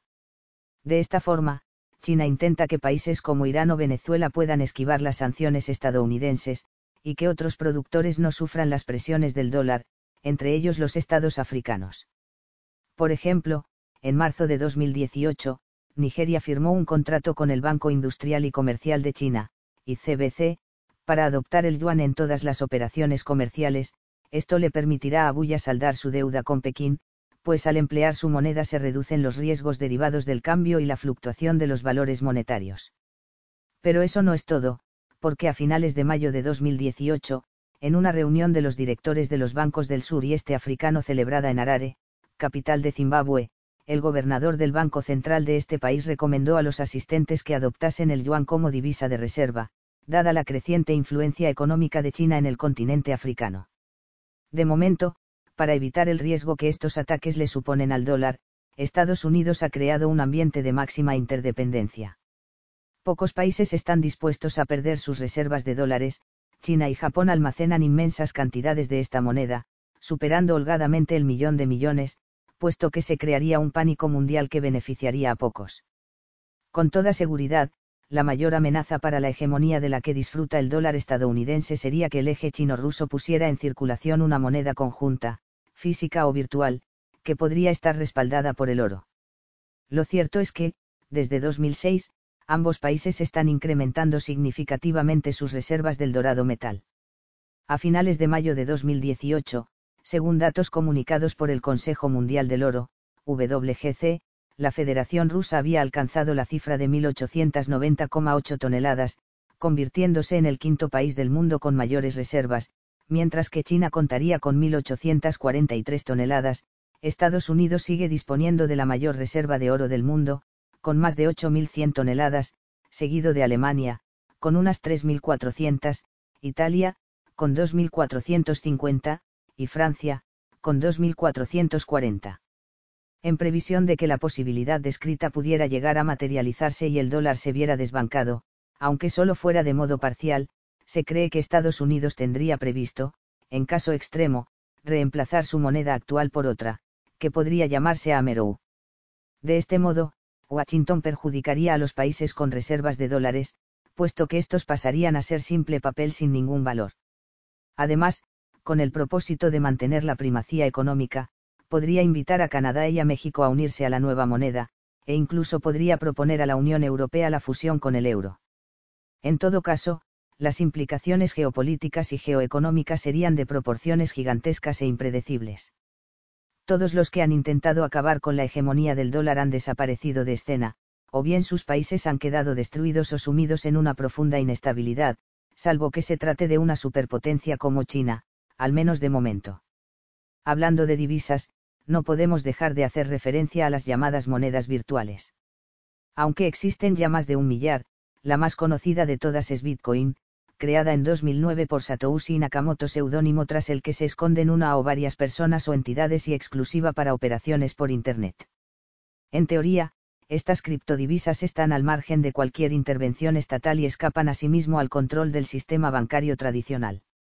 Aunque suelen ser objeto de llamativas noticias sobre su uso delictivo por parte de hackers, criminales diversos y terroristas de distinto pelaje, que aprovechan la descentralización, la opacidad y el anonimato que las caracteriza al menos también teóricamente, el verdadero peligro de estas monedas intangibles radica en que las transacciones realizadas con ellas no generan impuestos que beneficien a los gobiernos, algo inasumible en tiempos en los que crecen en mucha mayor medida los gastos sociales que los ingresos, situación que irá a más con el paulatino envejecimiento de la población. En el plano geopolítico económico, un país que vive de generar divisas sin más exigencia que la demanda mundial, como Estados Unidos y su dólar, no puede permitirse que ninguna de estas criptomonedas llegue a emplearse para actividades comerciales internacionales de gran envergadura, por lo que, tan pronto como esto sucediera, se encargaría de su destrucción o, cuando menos, de procurar su pleno control. Eso en el caso de que no lo esté haciendo ya, idea nada descabellada dada la creciente relevancia de estas monedas virtuales. Irán, la obsesión de Trump. El 6 de agosto de 2018, el presidente de Estados Unidos, Donald Trump, anunció la reimposición a Irán de las sanciones con las que ya había amenazado tres meses antes tras la retirada de Estados Unidos del acuerdo nuclear, y que tendrían pleno efecto a partir del 4 de noviembre. Aunque la idea principal de la Casa Blanca era impedir que Teherán exportara petróleo y gas, las sanciones también afectarían al sector automovilístico, a las transacciones monetarias en Riols, a la deuda soberana, a algunos de los recursos imprescindibles para el complejo industrial, como el acero, el aluminio y el grafito, y a las negociaciones económicas internacionales con el Banco Central iraní, entre otras medidas punitivas. Quedan por ver las implicaciones geopolíticas y geoeconómicas, que se prevén de extremada importancia, al existir la posibilidad de que algunos países cierren filas en torno a Irán, como Rusia y China. Esta última ya ha avisado de que no tendrá en cuenta las sanciones y seguirá adquiriendo crudo iraní. Además, estas medidas tendentes a estrangular la economía iraní no dejan de ser muy del agrado de Israel y Arabia Saudí, países enemigos de Irán pero aliados de Washington, empeñados en impedir que Teherán pueda ser la primera potencia de Oriente Medio. En definitiva, se trataría de hundir al actual régimen iraní desde el interior con la aplicación de la pura guerra económica, dado que combatirle convencionalmente tendría un coste demasiado elevado para todas las partes, teniendo en cuenta la complicada orografía iraní y sus capacidades de defensa, materiales y morales. No obstante, hay que plantearse que un conflicto abierto con Irán, nunca descartable por indeseable que sea, elevaría sustancialmente el precio del barril de petróleo, lo cual beneficiaría a la industria del fracking estadounidense, que en la actualidad solo es rentable gracias a las nuevas leyes de impuestos y exenciones. Asimismo, proporcionaría un considerable alivio a las arcas saudíes, muy disminuidas por la guerra de Yemen y los bajos precios del petróleo de los últimos años. Tampoco debemos olvidar que Irán es un codiciado botín y que un cambio de régimen sería visto con muy buenos ojos por ciertos países. No en vano, entre el petróleo y el gas, el suelo iraní dispone de una de las principales reservas mundiales de hidrocarburos, si no la mayor, como apunta el Centro de Estudios Estratégicos e Internacionales, XIS, dos aún así, siempre cabe la opción de que Trump vuelva a desconcertar al mundo y, dando un giro brusco de timón, cambie su política actual y se acerque a Irán. Quizá para ello podría resultar clave que el gobierno iraní decidiera adquirir a la industria norteamericana lo mucho que precisa, aviones, vehículos, suministros industriales, en vez de a Europa, como tenía previsto. Estados Unidos y su particular guerra con Europa. La rivalidad entre Europa y Estados Unidos viene de lejos. Zbigniew Brzezinski ya señalaba en su libro El Gran Tablero Mundial, 1997, que el gran peligro geopolítico para Washington era una Europa convertida en su duro competidor econo y un medio mico tecnolo y un medio jico, cuyos intereses geopolíticos en Oriente Medio y otras zonas del mundo pudieran divergir de los norteamericanos. También afirmaba que, para tener un peso internacional significativo, Europa debía conseguir una normalización de las relaciones con Rusia sobre todo por la fabulosa riqueza natural de tan extenso estado continental, algo que la Casa Blanca debía evitar a toda costa. Es enorme el trastorno económico que la prohibición de exportar hidrocarburos dentro de las sanciones planteadas por Estados Unidos puede suponer para Irán. Su actual sexto plan de desarrollo quinquenal depende en gran medida de los ingresos procedentes de esas ventas. Sin la llegada de los fondos, los dirigentes iraníes se verían en una situación tremendamente complicada, que hundiría aún más su ya muy debilitada economía. Además, de consolidarse las sanciones y prohibiciones, son de esperar manifestaciones populares para reclamar mejoras socioeconómicas, que, como pasó con las revueltas árabes, enseguida serían, mal, interpretadas y aireadas por la prensa estadounidense y parte de la occidental como la búsqueda de un cambio de gobierno y la implantación de una democracia más avanzada. El presidente Charles de Gaulle pronunció una conferencia de prensa, el 15 de mayo de 1962, en la que explicaba que Europa estaba dominada por el federador exterior, que identificaba con Estados Unidos. Más explícito fue François Mitterrand cuando, en 1997, afirmó, en una clara advertencia a Francia, pero también a Europa, Francia no lo sabe, pero estamos en guerra con América.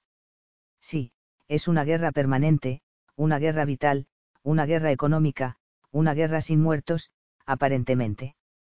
Sí, los americanos son muy duros. Son voraces, quieren un poder total sobre el mundo. Las mismas advertencias han venido del lado de la inteligencia.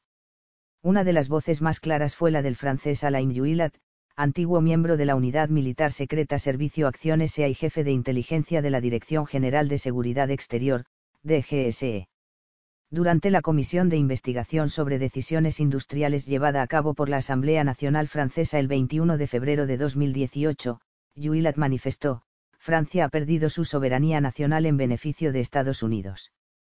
Este experimentado exagente secreto se refería a la venta del Departamento de Energía de la empresa francesa Alstom a la norteamericana General Electric, en abril de 2014, que había cogido por sorpresa al gobierno galo. Con esta transacción, París perdía buena parte de su independencia energética y militar, según Juillat, quien también había sido el principal responsable de la inteligencia económica francesa al hacerse la empresa estadounidense con el control de la producción de las turbinas que emplean los submarinos nucleares franceses pilar fundamental de la estrategia de disuasión nuclear de Francia, a partir de ese momento el armador Galo Naval Group no podría vender ningún submarino a otro país sin la autorización del gobierno norteamericano, en aplicación de la normativa ITAR, que regula el tráfico internacional de armas.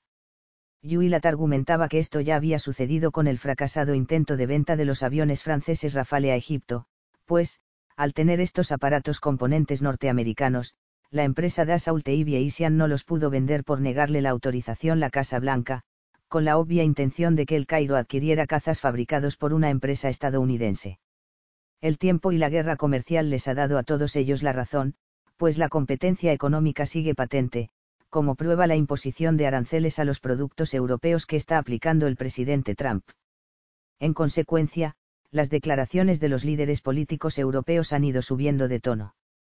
Durante una reunión celebrada el 27 de agosto de 2018, el ministro de Economía francés, Bruno Le Maire, y el ministro de Asuntos Exteriores de Alemania, Heiko Maas, manifestaron que la Unión Europea debería contar con sistemas de pago independiente de Estados Unidos. En concreto, Le Maire expuso su deseo de que, Europa sea un continente soberano, no un vasallo, y eso significa disponer de instrumentos de financiación totalmente independientes que hoy no existen. Y añadió, estamos decididos a trabajar en un instrumento financiero independiente, europeo o franco-alemán, que nos permita evitar ser las víctimas colaterales de las sanciones extraterritoriales de Estados Unidos. Apenas unos días después, Angela Merkel y Emmanuel Macron animaron a que Europa no tuviera tanta dependencia de Estados Unidos y se mantuviera al margen de los caprichos del presidente Trump entre otras medidas, propusieron crear un sistema financiero que garantizara la autonomía europea. El problema es que dicha independencia financiera implicaría una moneda que sustituyera al dólar en su papel de divisa mundial y un marco económico europeo que compitiera en igualdad de condiciones con Wall Street. Aspectos ambos que no solo llevaría muchos años conseguir de forma completa y eficaz, sino que además agudizarían la guerra económica que ya mantienen Washington y la Unión Europea, con consecuencias imprevisibles.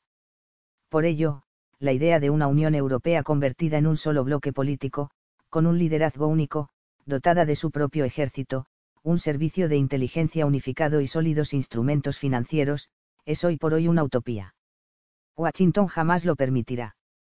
Como manifestó en un apasionado discurso la veterana política y eurodiputada francesa Marie-France Garaud, lo que los norte americanos desean es una Europa económica, pero no política. Jamás tuvieron la idea de una Europa política. Y, de hecho, lo que vemos ocurrir ante nuestros ojos es la plasmación de este pensamiento. Lo cierto es que la Casa Blanca no puede consentir que quien ha sido su escudero durante más de medio siglo se transforme en un caballero que, con las mismas armas, quiera medirse con él en la gran justa que es la economía mundial. Y mucho menos que éste advenedizo una sus fuerzas con una Rusia convertida en su granero, pues juntos supondrían su mayor amenaza geopolítica, una verdadera pesadilla. Para evitarlo, el gobierno estadounidense seguirá empleando los mismos caballos de Troya que desde hace decenios tiene insertados en las instituciones comunitarias y nacionales europeas. La nueva ruta de la seda, a por el dominio de la economía mundial.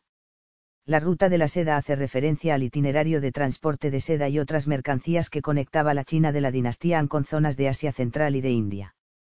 Fue bautizada así en 1877 por el geólogo alemán Ferdinand von Richthofen, tras viajar a China para investigar las características geográficas y geológicas de las trece provincias de la dinastía Qing, 1644 a 1911, y explorar en persona la ruta de la seda original.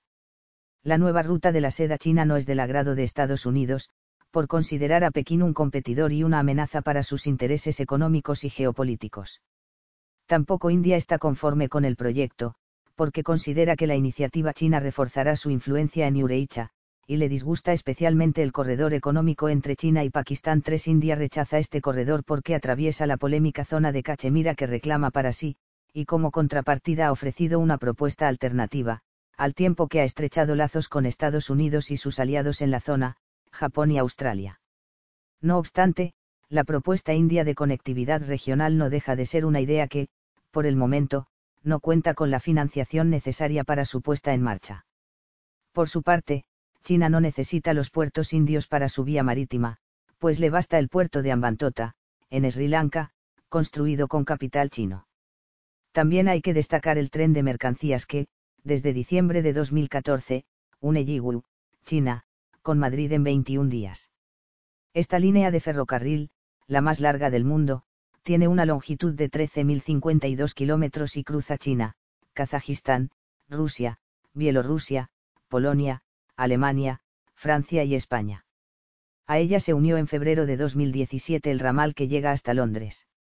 Si la ruta histórica para enlazar Oriente con Occidente fue de suma importancia en su día, hoy toma especial relevancia por el gigantesco intercambio económico que significa. También conocida como One Belt One Road, o BOR, la nueva ruta de la seda es la gran apuesta china para su proyección exterior, económica y política ha despertado enormes expectativas en los más de 60 países que cruzaría, por las posibilidades comerciales y culturales que podrían desarrollarse. Su propuesta es obra de su presidente, Xi Jinping, quien la presentó en septiembre de 2013, y responde a una avanzada visión estratégica a largo plazo en términos geopolíticos y geoeconómicos.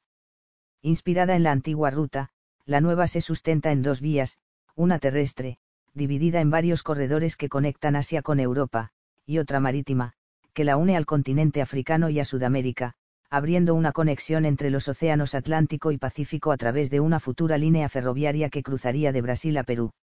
Si finalmente se lleva a cabo en su totalidad, podría decirse con razón que todos los caminos llevan a China. Las cifras que se manejan son de billones de dólares, según qué rutas se consideren. De momento, Pekín ya ha comprometido 100.000 millones de dólares asignados al Banco Asiático de Inversión en Infraestructura, 40.000 millones de dólares más al Fondo de la Ruta de la Seda para el Desarrollo de Infraestructuras, y otros 300.000 millones adicionales para préstamos de infraestructuras y financiación del comercio. Esto da una idea de las capacidades económicas del gigante asiático. El papel de las grandes empresas. Las multinacionales y empresas transnacionales tienen un papel muy importante en la economía mundial, ya que sus acciones influyen de forma directa en la política y la economía de los países donde se implantan o pretenden hacerlo. Además, controlan la mayoría de los sectores estratégicos, ya sean las finanzas, la energía, las infraestructuras o los medios de comunicación, y saltan con pasmosa facilidad de un tipo de negocio a otro en cuanto perciben una oportunidad. Aunque la intervención de estas compañías dentro del panorama económico mundial genera muchos beneficios, no se puede obviar que existe un lado menos agradable en sus acciones, pues frecuentemente provocan impactos sociales o medioambientales indeseados. Se suele decir que el capital no tiene patria, por lo que, a priori, las multinacionales no obran en beneficio directo de ningún país.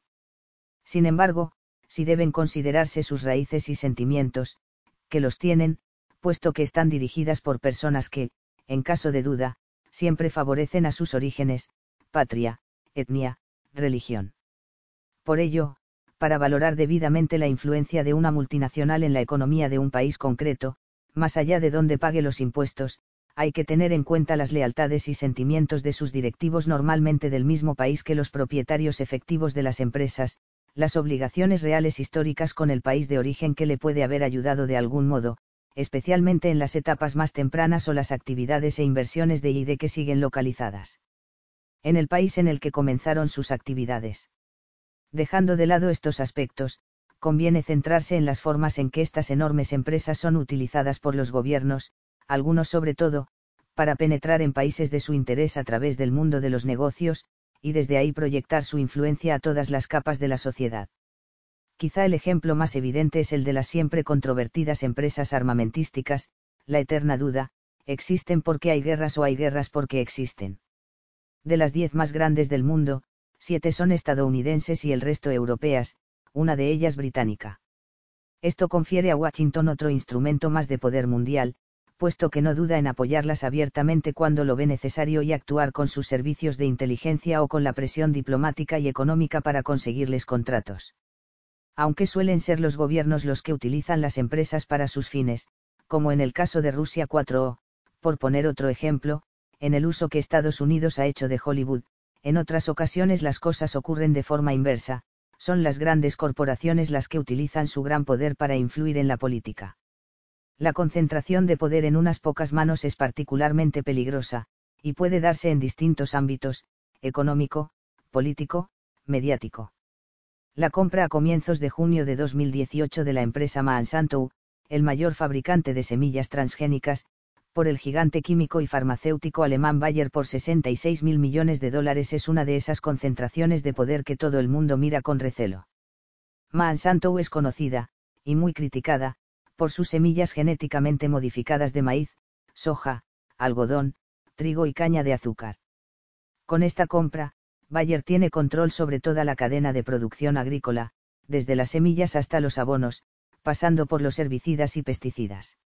Al estar todo ese poder en manos de una sola empresa, se puede permitir fijar precios y eliminar la competencia, con el riesgo real de que, al hacerlo, se deje de invertir en nuevos productos, es decir, que se resienta la primera IDI.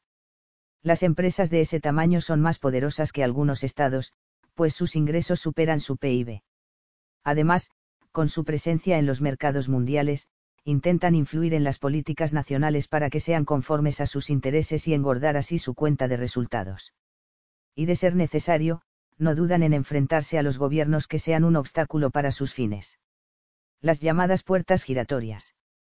Para terminar de poner de manifiesto las indudables conexiones y, con ellas, las influencias, que hay entre la política y las grandes empresas, no hay más que observar el panorama mundial para percatarse del fichaje de políticos por parte de estas grandes corporaciones.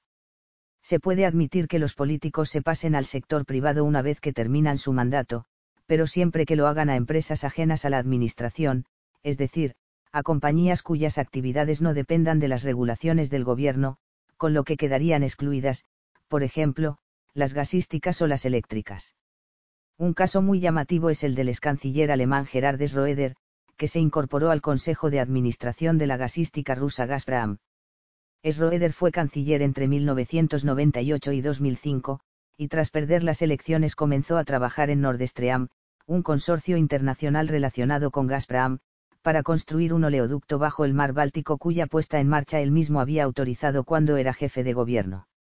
Ahora es presidente del Nord Stream 2 y, desde septiembre de 2017, presidente del Consejo de Administración de la petrolera estatal rusa Rasneft.